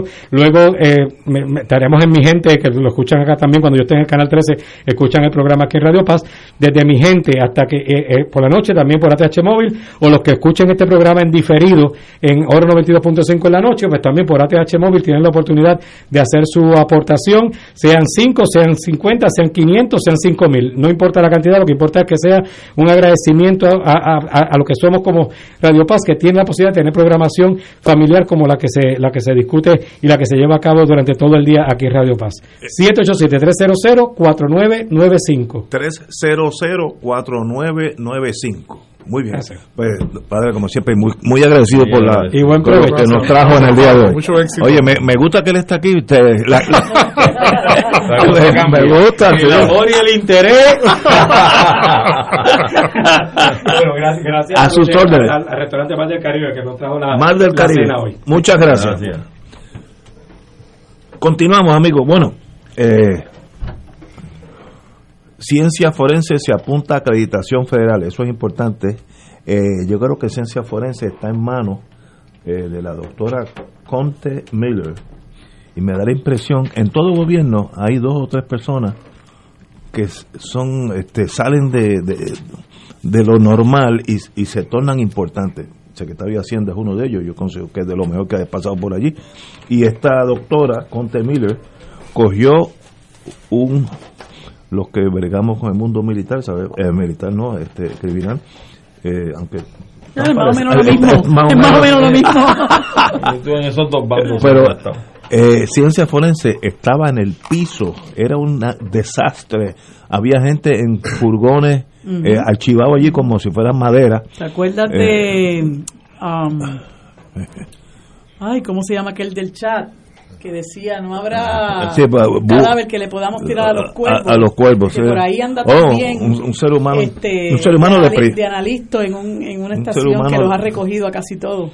un ser humano con una, una sensibilidad. Bueno, me, me gustaría conocerlo un día. Maceira, ¿no es? Maceira. No, No, no. Cristian Sobrino. no. Cristian Sobrino. fue. No sabía. Pues eh, ha sido acreditada, eso tiene que ver, eso tiene que ver, eso es muy importante porque ahí se entrenan futuros doctores en esa ciencia, ¿no? Así que es algo importante, así que felicito a la doctora Con- Conte Miller. Bueno, volvamos a la hora de Severino. Eh, Pero no. Eso no. es importante también destacar. Yo quisiera aprovechar eso de el valor que tienen las acreditaciones Ah, bueno, en la ¿tú sabes de confiabilidad del mundo? servicio. Sí, sí, que ahora mismo en la universidad también hay problemas por el asunto del financiamiento eh, y ha sido advertido. Así que ojalá pues que se, se, se mueva eso positivamente porque las acreditaciones le dan gran valor a los programas y solidez. Este, así que igual que nos alegramos de eso, esperamos que en la universidad se logren acuerdos de financiamiento efectivo para que los programas se sostengan y las acreditaciones. Pero hay que destacar que eh, esta acreditación es a base de un presupuesto que se le asignó al Instituto de Ciencias Forenses para hacerle justicia salarial a los trabajadores y que esa aportación está en riesgo por eh, amenaza de la Junta de Control Fiscal que, que, que se opuso a unas asignaciones particulares que hizo Pierluisi, incluyendo una asignación a la Universidad de Puerto Rico y la propia doctora Conte está diciendo que tienen que volver a la carga, enfatizando que el presupuesto que pedimos para hacerle justicia salarial al personal del Instituto de Ciencias Forenses fue uno de los factores que tomó en consideración eh, se llama la National Association of Medical Examiners a la hora de acreditar al instituto. O sea que si la Junta eh, no aprueba esa asignación, están poniendo en peligro esa acreditación. Bueno, espero, bueno, el, el señor gobernador, aunque no lo tengo aquí, pero lo oí esta mañana, decir que en el, el juego que él tiene que hacer con el presupuesto, tiene que buscar 100 millones de pesos menos de lo que la Junta, lo que él quería, que no se va a reducir eh, ciencia forense. Así Que que, empieza a quitar escolta. Bueno, yo las quitaría. No, yo las quitaría. Y los contratos a los. También, ahí, podemos hacer otra ciencia forense, otro edificio. bueno, los cabilderos nada más se llevan 450 mil pesos Ahí al está, año. eh, pues ahí da y sobra. Pero bueno, no que, voy a... que congele el puesto de la Yaresco. Ah, de la directora ejecutiva. Pero es que él no puede. No han nombrado a nadie. Eh, Él no puede. Bueno, él lo puede. Pero tiene Ah, que dar se- una orden a Hacienda de que no salga un bellón para Se la paga- Junta. se paga con Claro, con los fondos de aquí. No, y ya se Es resolvió, que no, son- ya se Claro. resolvió que no son que no son nombramientos federales. Eso fue ese pleito lo llevó Emanuel. Eso es así. Así Muy que lo que hace falta es voluntad, valentía Mira. y determinación. Si, si tú quieres ver el secretario de Hacienda, y como dijo ahorita, de lo mejor que tiene este gobierno, preso por, por desafiar la Junta, que no cuca ese toro. Perdóname. Porque los mismos tanques que están allí en Ucrania les vienen para acá. Pero- Los 372. Ahí tú te diferencias entre los hombres y los niños. Ah, bueno, ¿no? Tú si tienes que desafiar la Junta para defender a tu país, usted la desafía y si tiene que ir preso, va preso. Ok, ¿Eh? eso choca, estoy siendo cínico ahora. Eh, en la agencia, en aquellos años de la Guerra Fría, ya no, yo soy un hombre de paz. Se decía, cuando había situaciones como esta, un dicho famoso, let the die hard die hard. Al enemigo asegúrale la muerte más espantosa del mundo. Eso es lo que quiere decir en español. Eh, Eso es un país que usa la fuerza. Bueno, como decía un amigo mío, que en paz descanse, Aldo Segurola, mira si los americanos son de cuidado, han tirado dos bombas atómicas ya. no es que las pueden tirar, es que ya las tiraron. Así que suave con esa gente. Bueno, pero estoy, eso es más bien un chiste. Estamos por Ucrania. Yo creo que de mal gusto. Sí, no, no, sí, pero siempre hay dos o tres militares que se lo gozan. y les recordé eso de, de Die Hard, Die Hard. Eh, pero eso son otras. ya, si alguien. yo- bueno, yo no tengo ni armas en casa, nada. nada, yo soy. Yo te vi ahí usando. Ah, una cuchillita para. Porque me trajeron una chuleta. y ahí nada, chacho. Oye, In- Indonesia, que es el- el- lo menos que uno espera, invita especialmente a Zelensky y a Putin a la cumbre del G20 que se va a celebrar en la isla de Bali, que es preciosa esa isla. El presidente de, Indonesia y del G20 establecieron que la invitación de ambos líderes la hace como una contribución a la paz. ¿Cómo tú ves eso? Sí, eh, sabemos que en los últimos tiempos ha habido bastante eh, movimiento, eh, primero para mantener a Rusia fuera del grupo del G7, que antes fue G8, hasta cuando se separó Rusia, ya mucho antes de eso, eso fue con la, con la movida de Ucrania. Eh, pero eh, desde Occidente, pues lo que hay son paquetes continuamente de medidas y de sacar a Rusia de distintas partes. ¿no? Entonces había una, un, una, un lobby muy fuerte para que el G20 también hiciera lo mismo y mantuviera a Rusia fuera de, de la reunión de la próxima G20 que va a ser en noviembre de este año en Bali, ¿no? Eh, y por eso es que ha cobrado mucho mucha mucha relevancia esta noticia porque el presidente indonesio eh, Indonesia es un país que escuchamos poco de él, pero es un país muy importante, es uno de esos países emergentes que viene creciendo mucho y que tiene es el país el cuarto país más poblado del mundo después de Estados Unidos, eh, ¿verdad? Así que no es no es cualquier cosa, tiene casi está, está por ahí en mucho indonesio, sí sí mucho indonesio. Yo tenía yo cogí un curso una vez sobre Indonesia, me acuerdo, sobre el Pacífico, y me decía el profesor, lo que pasa es que hay mucha gente que no sabe que Indonesia existe, porque esos son 15.000 islas, ¿no? entonces están dispersas, y hay gente que, y además 100 idiomas, es una cosa increíble, y todavía hay gente que no se ha enterado que existe una república a la cual ellos pertenecen que se llama Indonesia, ¿no? Pero bueno, eso no es, aparte de eso, pues esta reunión, eh, el presidente tuvo que ceder a, a- eh, hubo mucha presión de Estados Unidos y de los europeos para que Indonesia sacara a Rusia y los demás miembros, ¿no? Eh, no fue posible. No, los demás miembros del G20 se pusieron de acuerdo en que no van a sacar a Rusia, pero entonces lo que sí se hizo fue que va a haber una invitación a Zelensky para que concurran sería- y una invitación entonces a que ocupen este una, una mesa eh, eh, presidencial especial en búsqueda de estimulación del proceso de paz. Lo único que me preocupa a mí de esto, que yo creo que es una buena medida, es una buena iniciativa del presidente de Indonesia, lo que me preocupa es que esto es en noviembre, así que está pensando Desde que todavía dura mucho más.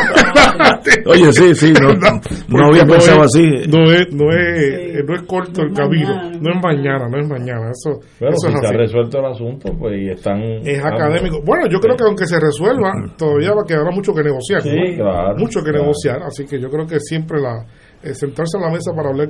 Es beneficioso. eh, los países van a tener que dedicar mucho tiempo a la reconstrucción, a la manera en cómo se van a reorganizar las relaciones bilaterales entre ellos, entre otros actores, ¿verdad? Así que sí, es, es positivo.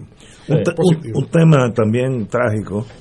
El alto comisionado de las Naciones Unidas dice que han muerto más de 17 mil personas ahogadas desde 1914. tratando de- 2014. 2000, perdón, 2014, tratando de cruzar el Mediterráneo huyéndole a la pobreza de África subsahariana.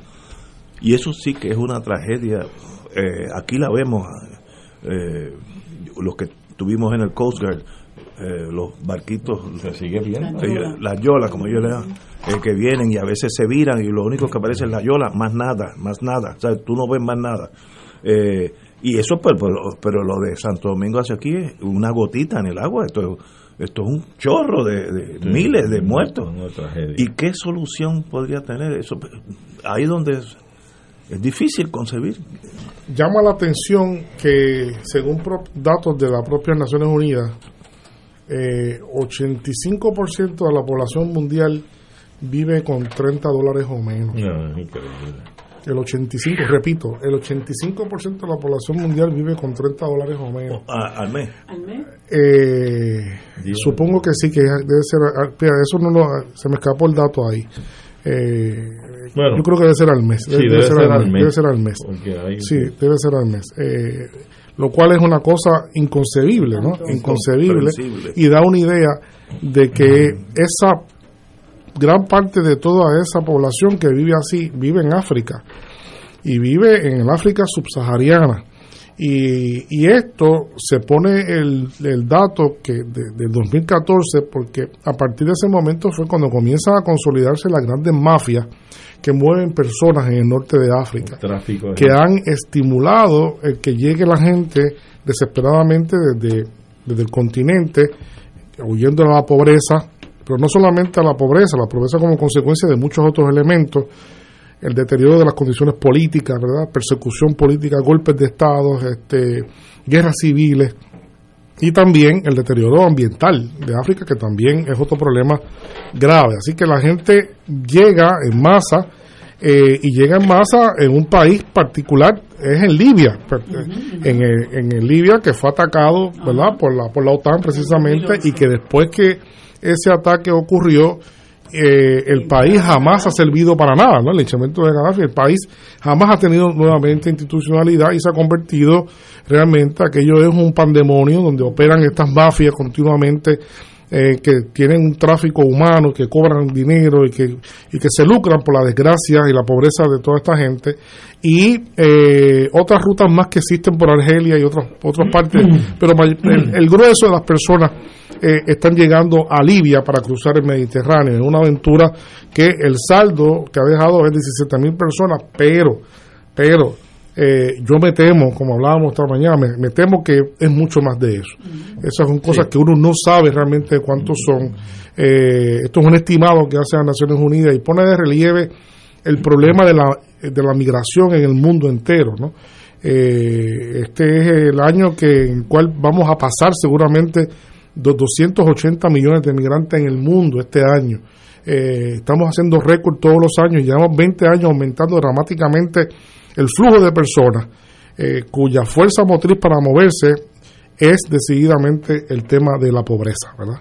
Entonces eso es bien, bien dramático morir así. Doctor, yo, yo creo, como usted bien apunta, que hay unos factores que subyacen que son los que promueven este tipo de movimiento migratorio.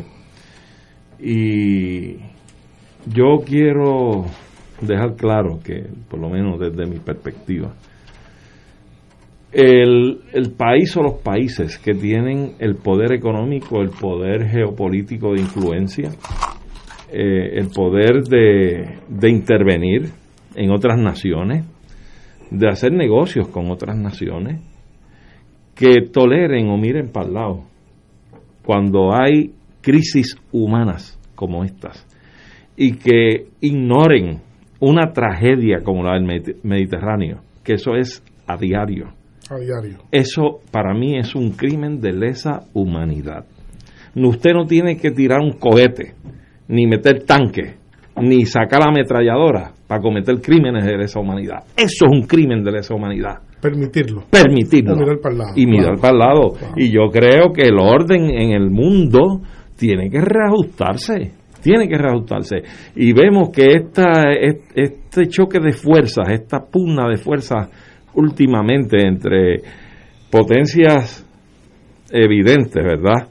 Vemos una China que lo que hace es promoviendo un desarrollo económico en distintas latitudes del mundo versus el armamentismo que se está escenificando en la Europa del Este, que en el caso de Ucrania, cómo está el apoyo de, de- de la masificación de envío de armas para que se pelee una guerra allí a nombre de los donantes, de los que llevan armas allí, ¿eh? sin darse cuenta que si fracasan, fracasaron todos, los que suplieron las armas y los que les sirvieron de peones militares allí en el terreno. Correcto, Así es que esto es una gran tragedia en el mundo. Vemos esa pugna de nuevas fuerzas eh, entre el desarrollo económico y lo que es el anclaje en el asunto militar. Pero entre todo esto que se está dando, vemos estas tragedias humanas a diario. Y yo creo que no hay que estar en la guerra tirando tiros para cometer crímenes de lesa humanidad como este. Lo que habría es que declararle la guerra a la pobreza. Claro, claro. Y declararle la guerra a, a que la gente tenga que salir desplazada forzosamente de su lugar de origen, porque como sabemos nosotros de la mínimamente de la canción de mi viejo San Juan, nadie quiere salir de su lugar donde, Claro. donde nació, donde ha crecido, donde están sus amistades, su familia. ¿no? La inmigración nuestra 90% económica. Si esto fuera Venezuela, que tiene petróleo y, y el Cerro Bolívar, entonces, hierro, etcétera, Estados Unidos no tendría la mitad de los puertorriqueños que tiene. Pero el problema es que tú, tú estás... Hay tres grupos, tres razones fundamentales para la migración. Económica, política y ambiental. Esos son los tres grupos. Eh, sí, y, y de las tres. Este, la principal y la más grande, el porciento mayor, es económica. Es económico. Y tiene carácter sur, del sur global, global hacia el norte global, donde se acumula la riqueza, donde se acumula el bienestar, en detrimento de lo que sucede en el sur. Eh, y estamos en un momento que esto es tan dramático. Esto ejemplifica, hay muchos otros lugares donde la gente está muriendo, pero esto es una cosa de las más crueles, que posiblemente sea el, el lugar más cruento eh, donde se dan los procesos migratorios, donde se da la trata humana ilegal. Y sobre todo, esto es en, frente a Europa. Al lado. Esto En es ahí costa, mismo, en en su su costa, costa. a sus costas. A veces vemos, a veces vemos, en, esto, en estos últimos ocho años hemos visto cantidad de veces que ustedes recordarán las veces que barcos que rescatan personas en el mar la- eh, de fundaciones y de eh, organizaciones sin fines de lucro Open que, Arms, que- Open Arms Open Arms. y le cierran las puertas en Italia, en Francia, Sí, en sí. España. No los han dejado No atracar dejado. porque, sin embargo, el drama pues continúa eh, y no hay un esfuerzo equivalente para tratar de acabar con este tipo de cosas o por lo menos paliar un poco lo que es esta, esta pobreza lo- lo terrible. triste, ¿no? Carlos, es que hay países que sufren las tres. Las tres. Las tres. Las Por ejemplo, en, en, en, en, en América Latina, en, en Centroamérica, Sí. hay muchos países, por ejemplo, Honduras es un país, Guatemala es un Sí. país, donde El Salvador es un país donde hay pobreza, hay emigración por pobreza, emigración por eh, razones políticas, emigración por razones ambientales. Ambientales, sí. y eso es trágico. Eso es, trágico. complejo, porque si, si mira desde el punto de vista de Italia o de Estados Unidos, porque es el mismo problema, tú vas a permitir, tú italiano, la economía italiana, que lleguen 3 millones, 4 millones de africanos a Italia. O sea, es una cosa de verdad, es di- una decisión bien No, difícil. pero esa tampoco es la solución. No, es que hay que, para que no emigren, esa es la solución. Hay que solucionarlo allá. Allá, exacto, Allá. exacto, Hay que buscar la forma de que en los países la gente tenga los medios porque podemos estar seguros. Todos los estudios antropológicos, todos los estudios sociológicos que se hacen sobre la migración determinan que la gente, nadie quiere salir de su lugar. O sea, nadie quiere salir. Y si sabe, quiere regresar. Lo que hace falta son condiciones, como decir Nacho. Y- hace falta condiciones aceptables. Y yo, de y, vida. y yo me pregunto, ¿y cuán difícil puede ser para el capital? Claro, si, si lo extremas al asunto del rendimiento al máximo del dólar, pues pueden haber problemas. Pero en términos de trabajar con un asunto como este que apunta a la humanidad, cuán difícil es crear zonas de productividad en países como estos y tú inviertes el capital allí y empleas gente que te, pues, a unas zonas de producción. que incluso conviene a la- al propio crecimiento económico. Claro, y evitas la migración que tú dices que te afecta. Eh, Señores, entiendo. tenemos que irnos, así que será hasta mañana miércoles, donde estaremos aquí con los dos Héctores. Como yo No. digo. Mañana es miércoles. No, no. mañana viene Tato Rivera Santana Y Julio y Moriente. Julio Moriente. Corregido, oye.